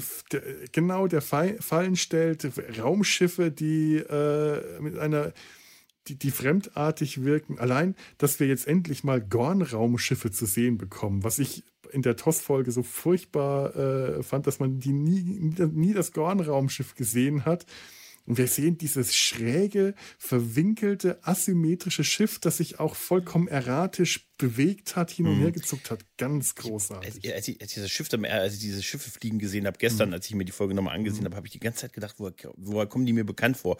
Und dann ist es mir äh, eingefallen, wie Schuppen von den Augen. Die erinnern mich an die, äh, an die Chicks aus Space Above und Beyond. Die haben nämlich auch so ähnlich, die Schiffe sehen ähnlich aus mit mhm. diesen drei. Also ich kann ja nach, kann nachher mal ein Foto schicken. Ja, mach die, das mal. Ich habe ja jetzt mal den Piloten letztens, die, die bewegen sich auch so ein bisschen ähnlich. Ne? Also dass sie sich auch so um sich selbst drehen in der Bewegung, ist halt mhm. urlange her, die Serie. Aber da ist ich habe die ganze Zeit gedacht, wo erinnern mich diese Modelle von den Gorn so? Ja. Und da, da tatsächlich, ja, ich poste nachher mal zwei Fotos, da ist ein bisschen eine Ähnlichkeit, ist zumindest da halt. Aber das ist, ein, das ist schon ein geiles Design, was wir da sehen, weil es auch so unberechenbar wirkt. Mhm. Halt, darum geht es ja so, wahrscheinlich. Ja, es ist vor ja. allem so fremdartig, ne? Es ist so ganz anders. Diese, diese Form, es ist ja quasi wie, wie so eine, ähm, na, Koralle oder so. Es ist so, so gewachsen irgendwie. Mhm. Es ist, ungleichmäßig. Ne? Es ist nicht wie, wie wir Schiffe sonst kennen, irgendwie symmetrisch oder irgendwie mit Lineal oder irgendwelchen Bögen gezogen. Es ist so sehr organisch und. Aber gleichzeitig merkt man doch, es ist gebaut, weil es ist nicht so 100% organisch. Du merkst, da sind Kanten und Wände ja, dran. Mh. Es ist so eine ja. Mischung aus beidem und keins von beidem. An, wie nah man ranguckt, genau. Ja. Es ist mhm. ganz toll. Auch der Moment, wo, äh, wo sie äh, in einen Bereich fliegen, wo der Außendruck so stark wird, dass das Gorn-Schiff dadurch zerstört wird, dass das implodiert. Allein wie das sich zusammenknüllt durch den Druck von außen das sieht so herrlich geil schräg aus. Ja. Das hat so einen unwahrscheinlichen, äh, absurden, surrealen Moment, wie sich dieses im Vergleich zur Enterprise relativ kleine Gornschiff zusammengedrückt wird äh, in, in mehreren Schritten. Grupp, grupp, grupp, frump. Mhm. Und dann ja. implodiert das. Das, man, man sieht ja auch immer die, wieder anschauen. Wenn man die Star Trek-Schiffe sich ansieht, sind die auch immer so ein bisschen so von der Bauart, die wirken immer so gegen große Pötte, weißt du, so mhm. Schiff gegen Schiff. Mhm. Und gerade so kleine, aber sehr leistungsstarke Schiffe, die sich schnell bewegen, die du mal nicht einfach so anfasern kannst und so. Das ist schon eine andere Art von Gegner. Äh, ja. Ich wollte nur Star Trek Beyond mal erwähnen. Ist ja, nicht so geil, aber ich fand das irgendwie immer so. Äh, das hat einfach, ich habe gesagt, ja, was macht er jetzt mit der Wolke? Ne?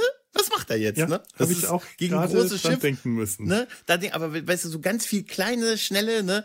Da stehst du irgendwie ein bisschen doof da auf der Kommandobrücke. Hm. Und Pike hat ja hier extrem gepokert. Ne? Also er ist in, äh, in, das, in diese Gaswolke von diesem braunen Zwerg geflogen mhm. und hat ja, also es gab ja kaum noch Möglichkeiten. Ne? Es hat sie wirklich schlimm, schlimm getroffen. Und diese ganze Anspannung auf der Brücke, ne, das war so stark, ist unglaublich. Also diese U-Boot-Atmosphäre, sie, äh, ja, der Autor hat auch klar so. gesagt, das ist sehr angelehnt natürlich an TOS, Balance of Terror, also mhm. Spock unter Verdacht, ne? Diese U-Boot-Folge, ne? Das haben sie so gut eingefangen, so, so überzeugend. Musstest du übrigens auch an Operation Petticoat denken? ja, generell an alle möglichen U-Boot-Filme, ja, ne? auch Jagdgefrotter Oktober sie, und und. Sie bringen ja dann auch genau, genau diese Methode, wie auch bei äh, Unternehmen Petticoat, äh, wir, vielleicht habt ihr die Folge im, im Sumpf gehört, die Tanja und ich da aufgenommen haben über diese alte Komödie mit äh, äh Tony Curtis und Cary Grant.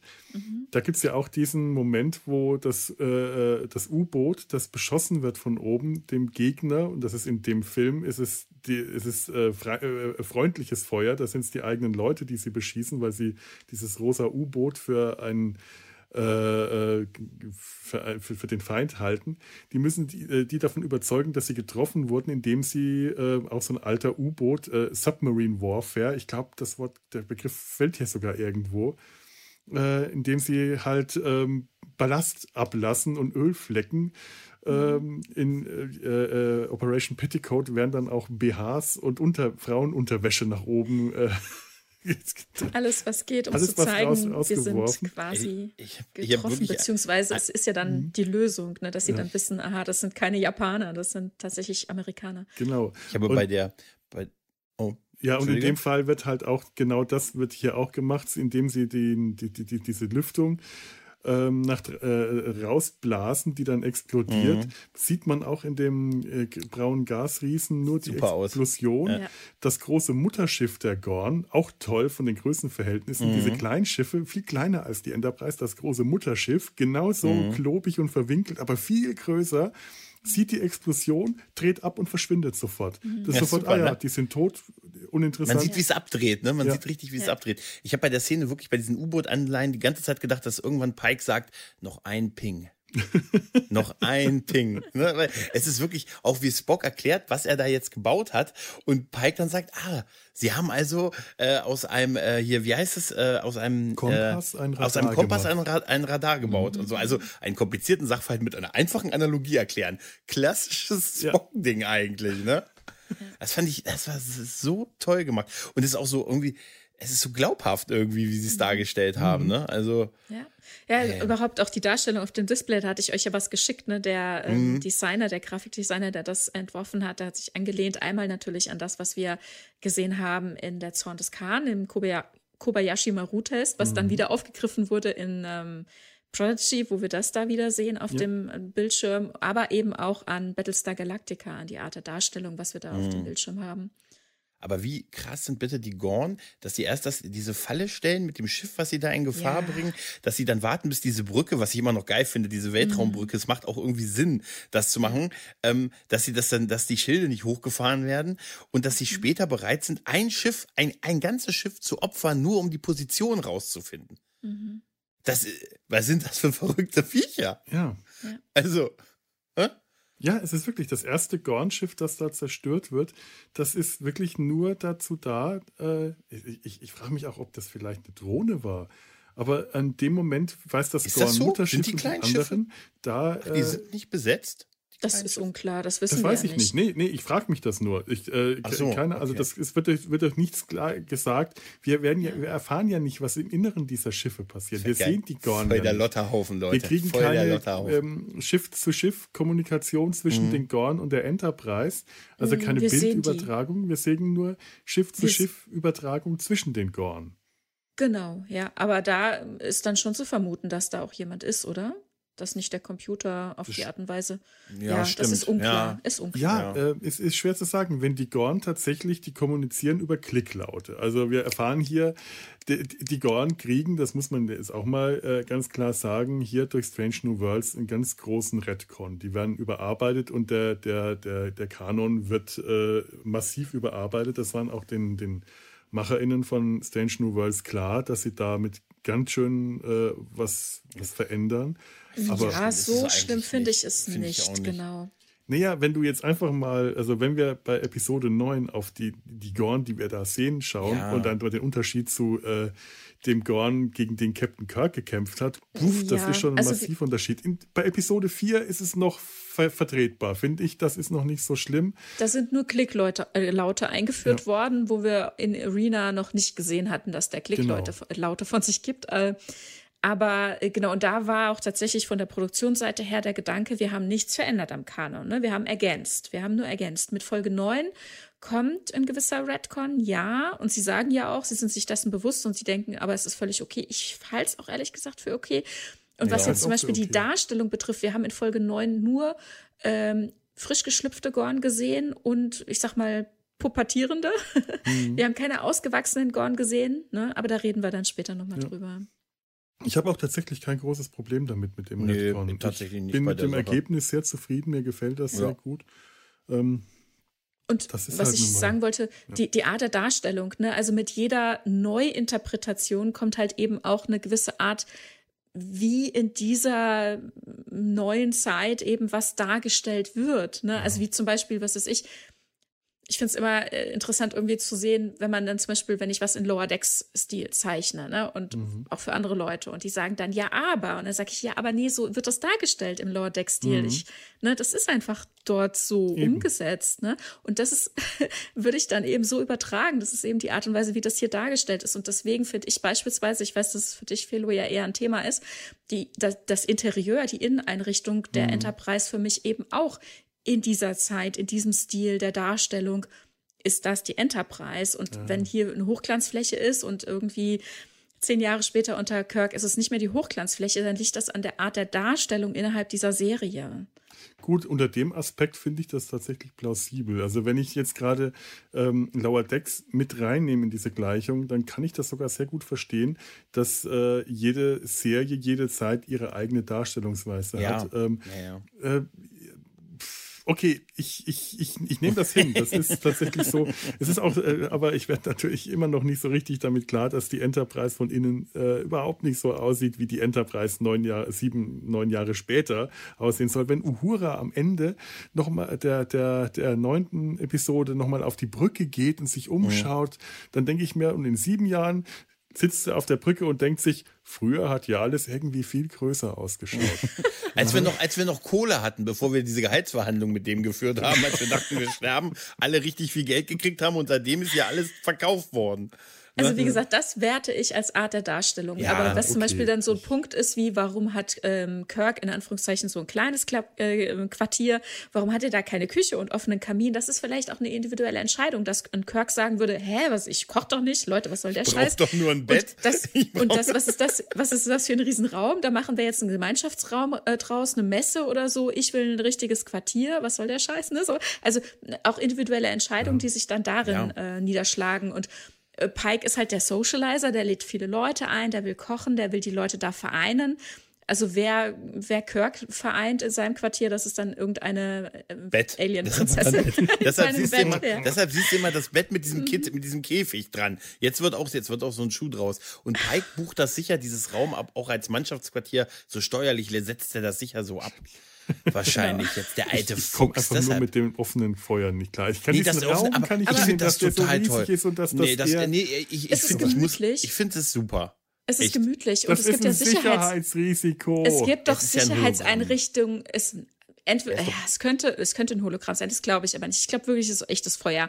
Und es gibt doch Sicherheitseinrichtungen ähm, der ähm, Und, und die sind so zuverlässig, dass Beispiel, die nie ausfallen. Natürlich, das habe ich noch nie ja, erlebt. Also die können, auf die, irgendeinem Raumschiff der Sternenflotte was soll denn da brennen? Irgendwelche wichtigen Sicherheitsvorkehrungen im richtigen Moment einfach ausfallen. Was soll das denn da brennen? Das offene, der offene Hangardeck auf der Discovery hinten, da ist ja ein Kraftfeld davor. Das wird auch nie ausfallen. Natürlich. Oh ja, das ist natürlich, das ist natürlich, ja stimmt. Das, das, war, das war ein baulicher Mangel, würde ich sagen. Aber trotz alledem, ganz ehrlich, das ist, ich finde das mit dem Feuer, ich meine, was soll denn da schon wegbrennen und so, weißt du? Eben finde ich auch. Das ist wenn das ja nicht von Holz umgeben. Egal, ja? da rede ich auch wann anders. In der, in der zweiten okay. Staffel gibt es so eine ganze Folge, die wie hier Feuer auf der Enterprise und es ging bei Kirk ging's los. Und äh, bei, bei Pike. Ich weiß gar nicht, wie das passiert ist. bin betrunken eingeschlafen und auf einmal hat es gebrannt. der macht doch zum Rauchen sicher. Nah am, am, äh, äh, am, Vorhang in der Küche stehen. Ne? Der macht, auch die, der, der macht auch die Brandmelder aus, damit er rauchen kann hinten genau. aus dem Fenster raus, weißt du? Das wäre Rauchen. Ich finde, der trinkt ja auch wenigstens ordentlich mal ein. Ne? Also er ist ja auch kein Freund. Er ist ja durchaus sagt so, ich habe noch ein bisschen was, ich habe noch zwei Flaschen zusammengeschüttet, Freunde.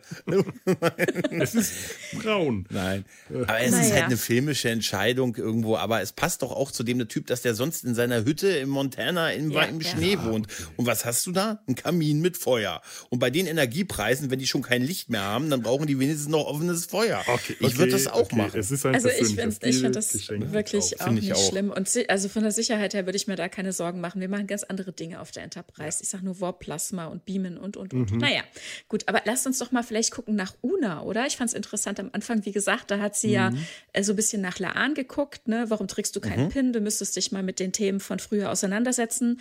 Ne? So, das zeigt sich ja dann darin, dass sie das nicht macht.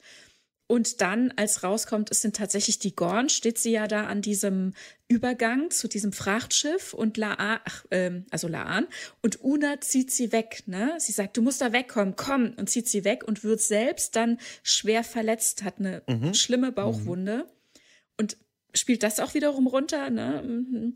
lässt sich nicht direkt helfen und denkt, die anderen sind wichtiger zu behandeln und auf der Krankenstation ähm, drehen alle schon am Rad. Ne?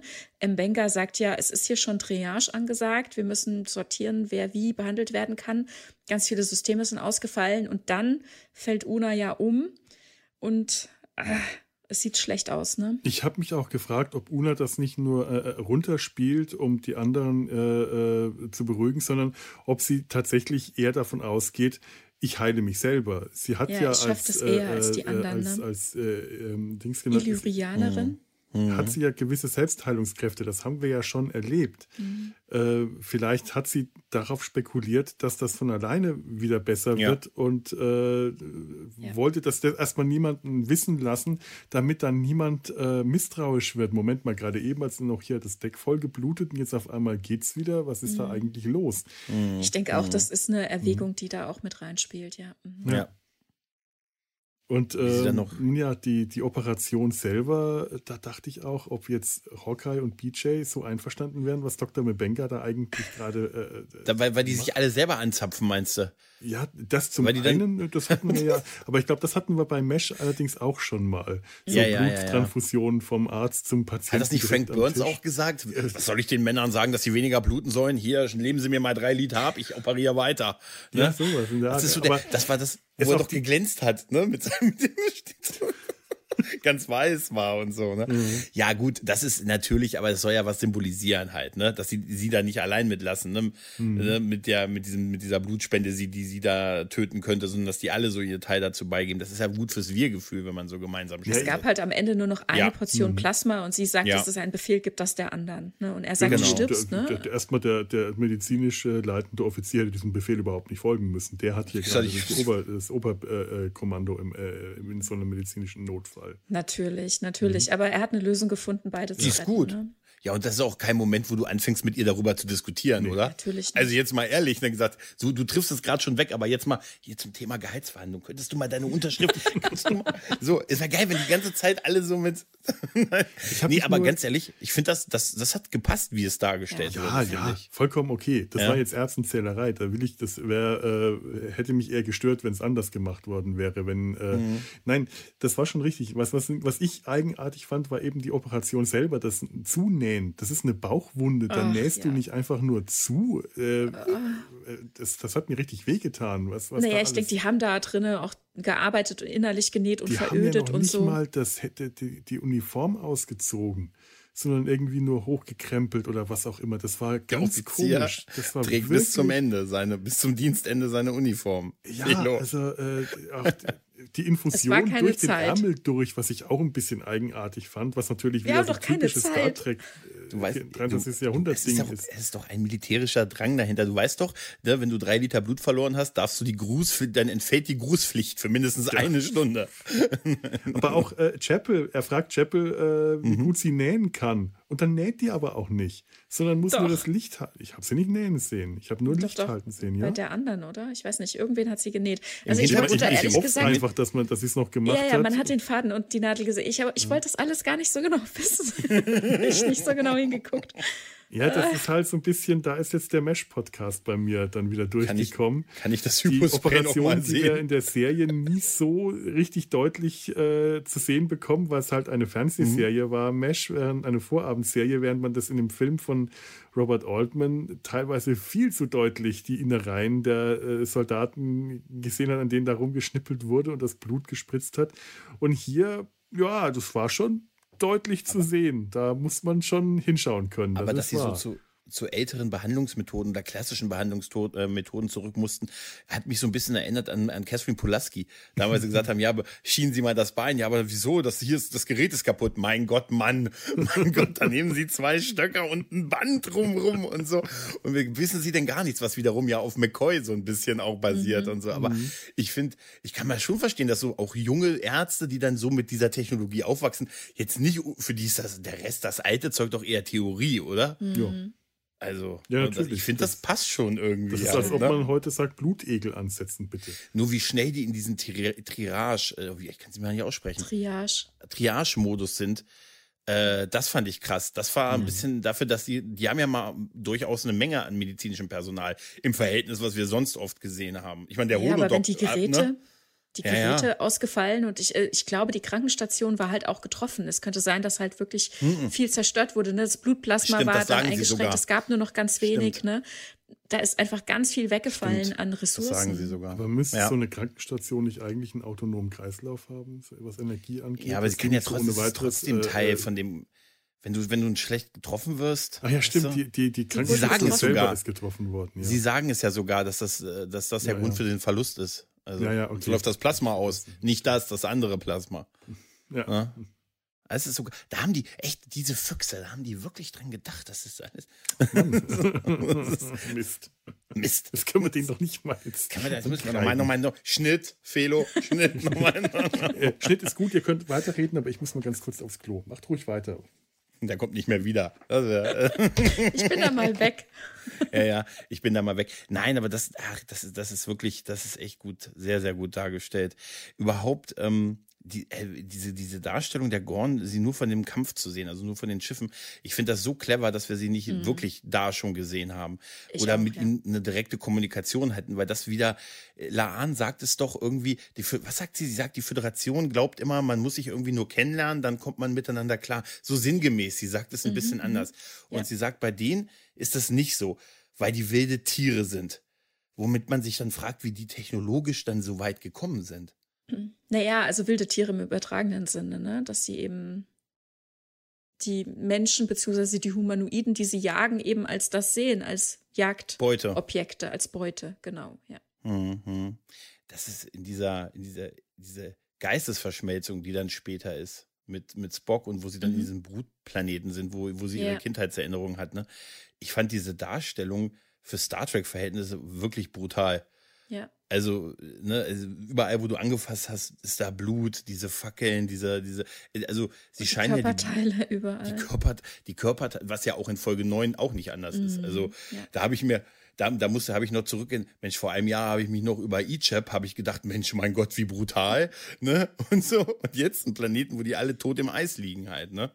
Das ist schon, ja, das wobei, ist schon, ne, also, es ist schon, Killer, ne ja, es ist nicht alles so explizit dargestellt und wir hatten das ja früher in Star Trek auch. Ich fand es interessant, im Ready Room wurde gerade, was Folge 9 betrifft, noch mal ein bisschen zurückgeblickt und wenn man die einzelnen Szenen aus anderen Serien sieht, diese Horrorelemente, diese schockenden äh, Szenen da so hintereinander weggeschnitten. Manchmal, also nicht jede, aber manche sind dann auch sehr heftig. Ne? Es ist halt dann manchmal in so ein bisschen anderen Kontext in der Folge eingebettet, dass es dann nicht mehr so gruselig wirkt, aber trotzdem. Ich finde, es hat schon gepasst. Es hat mich nur gewundert, so, dass es so explizit jetzt schon gezeigt wird. Ja, ne? ja. Aber es hat, es hat schon, es hat schon inhaltlich gepasst du warst ja gerade, ja, ja, ja, du warst ja gerade beim Mindmeld. Also es war ja dann die Lösung, ne, äh, Laan und Spock fliegen mit der Galileo, also mit dem Shuttle raus, um zu gucken, was denn da los ist, also Sichtkontakt mhm. herzustellen und eine Lösung zu finden. Und dann sehen sie ja tatsächlich, wie zwei Gorn-Schiffe miteinander kommunizieren. Also das kommt dann erst heraus. Ne? Spock meint erst, die scannen sich, weil es gehen so Lichtsignale hin und her und dann kommt ja quasi raus die Morsen. Ne? Das ist quasi deren Art von Kommunikation. Und das ähm, im, im Mindmeld ähm, wird sie sich dann wieder dessen gewahr, dass ihr Bruder das also quasi schon entschlüsselt mhm. hatte und ihr ähm, das mitgeben wollte auf die Flucht und sie es halt verdrängt und vergessen hatte. Ne? Ich fand das ein bisschen, also die linke Seite von dieser Aufzeichnung, das Heft, das wir da sehen, ne, welche, was ist ich, Punkt, Strich, lang, kurz, lang und so weiter, hm, da, was es dann jeweils heißt, auf Englisch geschrieben, okay, ja, aber das ist dann tatsächlich in ein in ein Alphabet, das, ja. mit dem wir heute was anfangen können, dann zu übertragen ist. Das fand ich ein bisschen zu fantastisch. Also die rechte Seite hätten sie sparen können. So entschlüsselte Wörter, ne? Okay, aber Buchstabe für Buchstabe, das ist doch etwas zu fantastisch, ja, dass die Gorn in so einem System dann arbeiten. Eben, und vor allem, du ja. musst ja auch mal überlegen, du kannst jetzt vielleicht, selbst wenn du Buchstabe für Buchstabe entschlüsselt hast, aber du weißt ja die Sprache der Gorn nicht, du kannst denen Eben. ja eigentlich nur noch nur Kauderwelsch schicken. Das ist mhm. so äh, schön, ich kann euer Alphabet, aber da, deswegen kann ich eure Sprache nicht. Also die, die Botschaft, die Laan, die ihnen da, oder, oder Laan und Spock ihnen dann schicken, damit die äh, schicken ja dem Mutterschiff quasi eine fingierte Botschaft, mhm. dass eins dieser kleinen Schiffe von äh, ge geentert worden ist. Und dadurch, genau. und das bringt das Mutterschiff sofort dazu, ihr eigenes kleines Schiff zu zerstören, den, das schwächste Glied in der Kette auszuschalten. Das hätte auch einfach Kauderwelsch sein können, was die denen da schicken. Ja, also ne, diese Entschlüsselung von einzelnen Befehlen, ne, dass mhm. er dran schreibt, was er schätzt, dass es bedeutet, ne, das ist eine Sache. Damit kann man arbeiten. Aber diese rechte Seite auf ja. in dem Heftchen, ne, das wirklich A ist, was ist ich, Punkt Strich mhm. und B ist das und das und so. Das ist halt ein bisschen zu fantastisch, aber sei es drum. Ne? Also sie haben es ja, probiert ja. und es ist ein schöner Ansatz gewesen und ich fand es auch wirklich ähm, einen starken Moment, ne, den die beiden da teilen. Also Spock sagt ja auch, ne, das ist gefährlich und ich weiß nicht, ob das eine Lösung ist und Laan sagt, das müssen wir jetzt machen hier, Geistesverschmelzung, probieren wir es mal, ne, so. Und er sagt ja auch, es gibt Barrieren, ne, sie wollen ja offenbar nicht weitergehen und sie sieht, dann sieht man sie quasi auf dem Brutplaneten von damals als sich selbst und später dann auch als Mädchen, ne, und dann später wieder als sich selbst ähm, wie sie dann da eben weitergeht. Und dann gibt es auch wieder einen Moment, wo er sagt, also hier geht es nicht weiter. Und dann hat sie im Gegenzug einen Blick quasi in seinen Geist. Ne? Sie hört dann Michaels Stimme und ist sich bewusst, dass er auch einen Verlust hatte, ne? weil sie gerade erzählt hat, hier mhm. ist mein Bruder gestorben, der hat mir das und das noch mitgeben Ach, man wollen. Hört sie wirklich? Man hört Michaels Stimme, genau, und okay. ähm, sich verabschieden von Spock und so. Und dann sagt ähm, Laan, oh, sie hatten eine Schwester, sie haben auch einen Verlust durchgemacht. Was war da los? Und er sagt, nein, nein, ist nicht, ist fertig. Ne? Also er zieht hier sofort eine Grenze, aber sie kann halt auch einen kleinen er, er Blick in seinen nein, Geist. Er sagt, er sagt, äh, wir sollten nee, hier nicht, den, wir sollten hier den, die Verbindung kappen. Also er, er, er, äh, er widerspricht ihr dann nicht, er lässt das offen. Doch, über die Existenz seiner Schwester widerspricht er ihr. Ja? Mhm. Also zumindest jetzt, ich hatte heute Morgen noch mal die Synchro geguckt, hm. da fiel mir das ja auf. Naja, also im, im Englischen ist mir das nicht aufgefallen. Da okay. hatte ich den Eindruck, dass er einfach nur nicht drüber reden will Aha. und ganz schnell sagt, äh, ich, ich würde mal sagen, wir verbinden, wir, wir, kappen hier die Verbindung, dass ja. er ihr aber nicht äh, direkt widerspricht und nicht äh, direkt sagt, nein, da ist das, das stimmt nicht, ich habe niemanden, mhm. sondern dass er das offen lässt. So hatte ich das, das empfunden. Das wäre geil, wenn er gesagt hätte, ich habe, äh, Schwester, Schwester, ich habe noch einen verrückten Bruder, von dem redet gar keiner. und so, ne? Also immer nur meine Schwester, das ist ein Unverschämtheit. Den werdet ihr noch kennenlernen, meine Freunde. Haben wir ja auch schon. Dann ja, haben wir ja. Ja, ja, nur sehr kurz, ja. noch, nicht, noch nicht final gecastet wahrscheinlich. Ja. Hm. Doch, ich denke schon. Naja, ja. genau, aber also ich fand, fand das hier auch wieder so stark. Ne? Also ja. die schaffen es wirklich immer wieder, verschiedene Leute zusammenzubringen in dieser Staffel, die so wirklich nah zueinander kommen. Ne? Es wird mhm. persönlich, nicht privat, ne? nicht per se privat, wie jetzt zum Beispiel zwischen Spock und Chapel, da wird es mal ein Stück weit privat in dieser Staffel, aber persönlich. Es wird auf eine persönliche Ebene gebracht und es stärkt sie als Team. Das ist mhm. sehr intensiv. Ja. Und nachvollziehbar. Das, das ist wirklich, das ist echt großartig. Das ist wirklich großartig. Auch wie sie es schön ist, wie sie halt in Kommen. Felo hat das vorhin so schön geschrieben, beschrieben mit diesem, ich vergesse mal, wie das heißt, wie dieser Effekt heißt und so. Dann wird es auch nochmal wissenschaftlich erklärt und so, dass man das dann nur wie eine optische Täuschung ist und so. Aber das hat mich irgendwie, das ist, wie, das ist so, so mag ich mein Star Trek. Rotverschiebung. Ken, kennt sie nicht. Ne? Und so. Das genau. Großartig. Das ist wirklich toll und super dargestellt. Ja, ja, wir versuchen es erst gar nicht, all das zu erklären. Das macht äh, Dr. Aaron McDonald auch ganz toll in einem kleinen Filmchen, wie das sich genau darstellt mit dem Flug äh, zu dem äh, braunen Zwerg und dann mit dem Wurmloch, der, der diesen braunen Zwerg ja eigentlich verschluckt und wo ja die Enterprise auch Gefahr läuft, dann da reinzukommen. Und das Ganze wird ja dann ausgenutzt ähm, eben ihren Tod vorzutäuschen. Ne? Hm. Ich würde sowas eh nicht wirklich verstehen, aber es, äh, es ist plausibel dargestellt. Das ist für ja, mich immer so der Punkt, wenn ich nicht das Gefühl habe, was ist denn da, kann das mhm. stimmen, kann das sein, mit meinem mangelnden ähm, wissenschaftlichen Verständnis, äh, reicht es mir, wenn die Fiktion so plausibel dargestellt ist, dass ich sie einfach schlucken kann und das ist hier für mich tatsächlich so passiert. Ja. Das sah alles alles ganz richtig aus für mich. Ja, absolut. Ähm, ich weiß nicht, ähm, was gibt es denn zur Episode 4 noch so alles oder ähm, können wir so langsam. Ich glaube, wir könnten rübergehen, können, oder? Wir können rübergehen, können wir ja, rübergehen. Dann Vielleicht noch ganz kurz, ja. es war ja am Anfang, sie dachten ja ursprünglich, es wäre nur ein Schiff, ne? Das war ja diese, mhm. dieses kleine Köderschiff quasi mhm. äh, von den Gorn, dass die ja dann auch bereit waren zu opfern, ne? Und da hatten sie ja ihren letzten Photonentorpedo drauf fallen lassen. Und ich fand das so stark, wie sie tatsächlich dann über dem Schiff sind, oh, die Achse ja. des Schiffes kippen, ja, ja. aufmachen, damit der einfach runterfällt. Ne? Und sie haben ja keinen mhm. Sichtkontakt und keine genauen Informationen. Man weiß nur, irgendwas ist passiert. Und es hat ja auch geklappt. Sie haben dieses Schiff zerstört. Dummerweise haben sie damit alle anderen auf sich aufmerksam gemacht, mhm. wie dann rauskommt. Aber allein diese Tatsache, dass sie den Torpedo fallen lassen. Ne? Ja. So gut. Ich, der, der durch die höhere äh, Gravitation, die höhere Masse des anderen Schiffs was Pike erklärt, wird, genau. was Pike ja, erklärt, ja. Mhm. genau. Was, was da auch schön ist, äh, die haben, er sagt, Pike sagt ja an der Stelle immer hier Position halten und so, als das Schiff unter ihnen wegfliegt. Und wie heißt nochmal die, die Dame am Steuer? Äh, Ortegas. Ortega, ich vergesse, Ortegas. Sie sagt ja dann, äh, soll ich jetzt, nein, ähm, ich mache uns aber schon mal kampfbereit und so, ne? Und dann guckt Pike nur so auf Laan, die dann als erster Offizier quasi tätig wird und sagt, so den Befehl des Captains durchsetzt und so, wir bleiben, mhm. ne, wir halten die Position. Das lässt er sie dann machen, das finde ich sehr, ja, sehr schön, damit sehr er sie gut. so in dieser Kommandokette einbettet.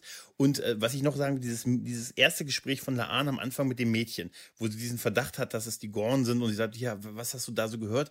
Und wo sie das dann mit diesen Geräuschen macht, dieses ja, ja. Und mhm. das ist, äh, diese ganze Inszenierung davon, wie sie da steht, der Vertigo-Effekt, der Hintergrund geht zurück, sie geht so langsam hoch und so, Laan an Brücke und so, können sie was feststellen und so. Diese ganze ja. Intro-Szene, die dann Ach. in diesen Kampf führt, ist so fantastisch ja. gemacht. Auch dieses, ich mag es ja auch, dass Pike erst die Schilde hochnimmt und dann den roten Alarm, das ist so klassisch. Ne? Das, ja. ist, das ist so toll inszeniert. Genau, und wo sie sofort, ne, wie du sagst, zur Brücke sich meldet und lässt scannen, ob es da ja. gewisse Verzerrungen gibt und so. Und das ist interessant, weil die Gorn tarnen sich holographisch. Mhm. Das mhm. ist ein guter Punkt. Und wir hatten ja. tatsächlich in Discovery in Staffel 1 ja auch ähm, zum Beispiel bei Lorca im, ähm, im Büro ein Skelett von einem Gorn stehen. Mhm. Und jeder hat sich dann schon gefragt, hä, was soll das denn? Die kennt die doch eigentlich noch gar nicht. Und wir wissen aber halt auch in dieser Folge, ne, äh, Pike sagt, wir hatten sehr wenige seltene Kontakte, ne? Und aber niemals im Föderationsraum. Also sie wissen, es gibt die und sie können jetzt diese Signale quasi, also die die Schiffssignaturen, sag ich mal, und eben die die Zusammenhänge mit den möglichen Angriffen mhm. und den mhm. Schiffsverlusten jetzt verknüpfen eben, aha, das sind die Gorn, weil durch Laan diese Information frühzeitig kommt, dass sie die Sache überleben können um das weitergeben zu können. Also es mhm. gibt schon Bruchstücke, es gab Begegnungen, ne? Ja. Und man hat mit Sicherheit auch Gorn irgendwo zum Beispiel einen Toten gefunden und konnte sich dann ein Skelett ins Büro stellen. Und dann gibt es äh, eben den Kontakt zwischen Lorca Und Leland äh, von Sektion 31 der sagt, er hätte irgendwie jetzt äh, zuletzt oder irgendwann, ich weiß nicht mehr genau, auf was er sich bezieht, irgendwie bis zum Arsch in, ähm, was sagt er, in ähm, Alligatoren oder so gesteckt, auf mhm. Cestus 3. Das ist natürlich auch ein Verweis auf Arena und womöglich eben auf den Kontakt mit Gorn. Und das Schiff von Leland ist auch holographisch getarnt. Also muss es da Überschneidungen gegeben haben. Ne? Aber natürlich geheim wissen, Sektion 31. Ne? Das heißt, ein Pike weiß da natürlich heute aus den offiziellen Computerdaten nichts. Aber es gibt schon Kontakte und Verknüpfungen. Ja, das, das erklärt auch, warum, das erklärt auch, warum er sagt, es gibt Aufzeichnungen, aber die sind sehr spärlich und da ist nicht viel drin. Das sagt da er ja sogar. Genau, da also ist nicht viel drin, weil es gab genau ja. Man kennt die Existenz dieser Schiffe außerhalb des Föderationsraumes, aber es gab bisher noch keine Verknüpfung mit den Gorn und natürlich keine Information darüber, was Leland erlebt hat auf Cestus 3. Ne? Und dann nutzt der auch noch die ähm, gleiche Tarntechnik. Also das ist wirklich ganz, ganz fein alles verwoben, finde ich mhm. total stark. Ja. Und jetzt bin ich wirklich fertig mit Folge 4. Das können wir rüberwandern, denn dann alle, die wandern. Dann wandern ja? wir, weil alle, die. Oh Gott, ja.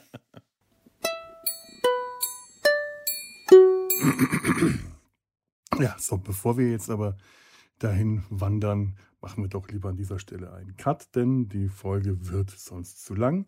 Die zweite Hälfte dieser Besprechung findet ihr dann wie immer in der, in Visionsmediathek. Dort hört ihr dann All Those Who Wander und bis dahin äh, wünsche ich euch noch einen schönen Tag und freue mich, wenn ihr dann wieder einschaltet. Ähm, lebt flott und in Frieden.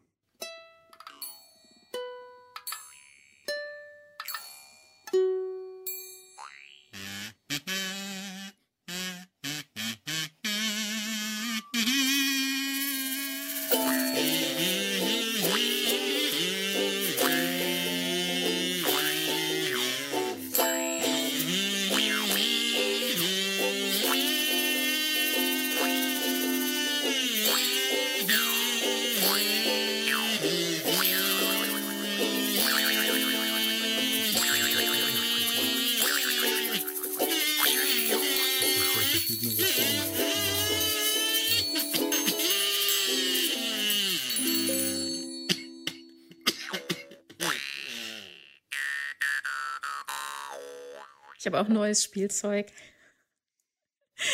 Guckt mal, ein Hypospray. Oh. Ich kann auch wechseln und äh, auffüllen und so. Ich dachte eben, das wäre ein Labello da drin. Das wäre geil. das wäre auch da, gut. Ja, nee, das passt wär, aber leider nicht. Äh? Das wäre eigentlich mal, ich könnte mal probieren. Nee, das ist. Nee. Doch, es passt.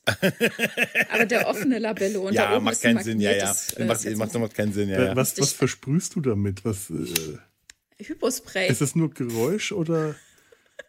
Ach, das ist das Geräusch. Was es dann, ist ein Hypospray. Ja. Nein, was du da unten reinschiebst, ist nur die Zelle für das Geräusch oder ist da tatsächlich so, nee, ist, irgendwas nee, drin, was du da dann durchsprühst? Naja, es gibt blaues Serum und rotes Serum. ja, ich, ich weiß, es, man tut nichts damit. Ich bin auch schon gefragt worden, warum, was man damit tun soll, aber das ist doch ich verstehe ja, die Frage nicht. Ich verstehe die Frage auch nicht. Aber andererseits kann ich das Schlumpfdorf noch mal sehen, Felo. ja. Das hat er sich verschluckt.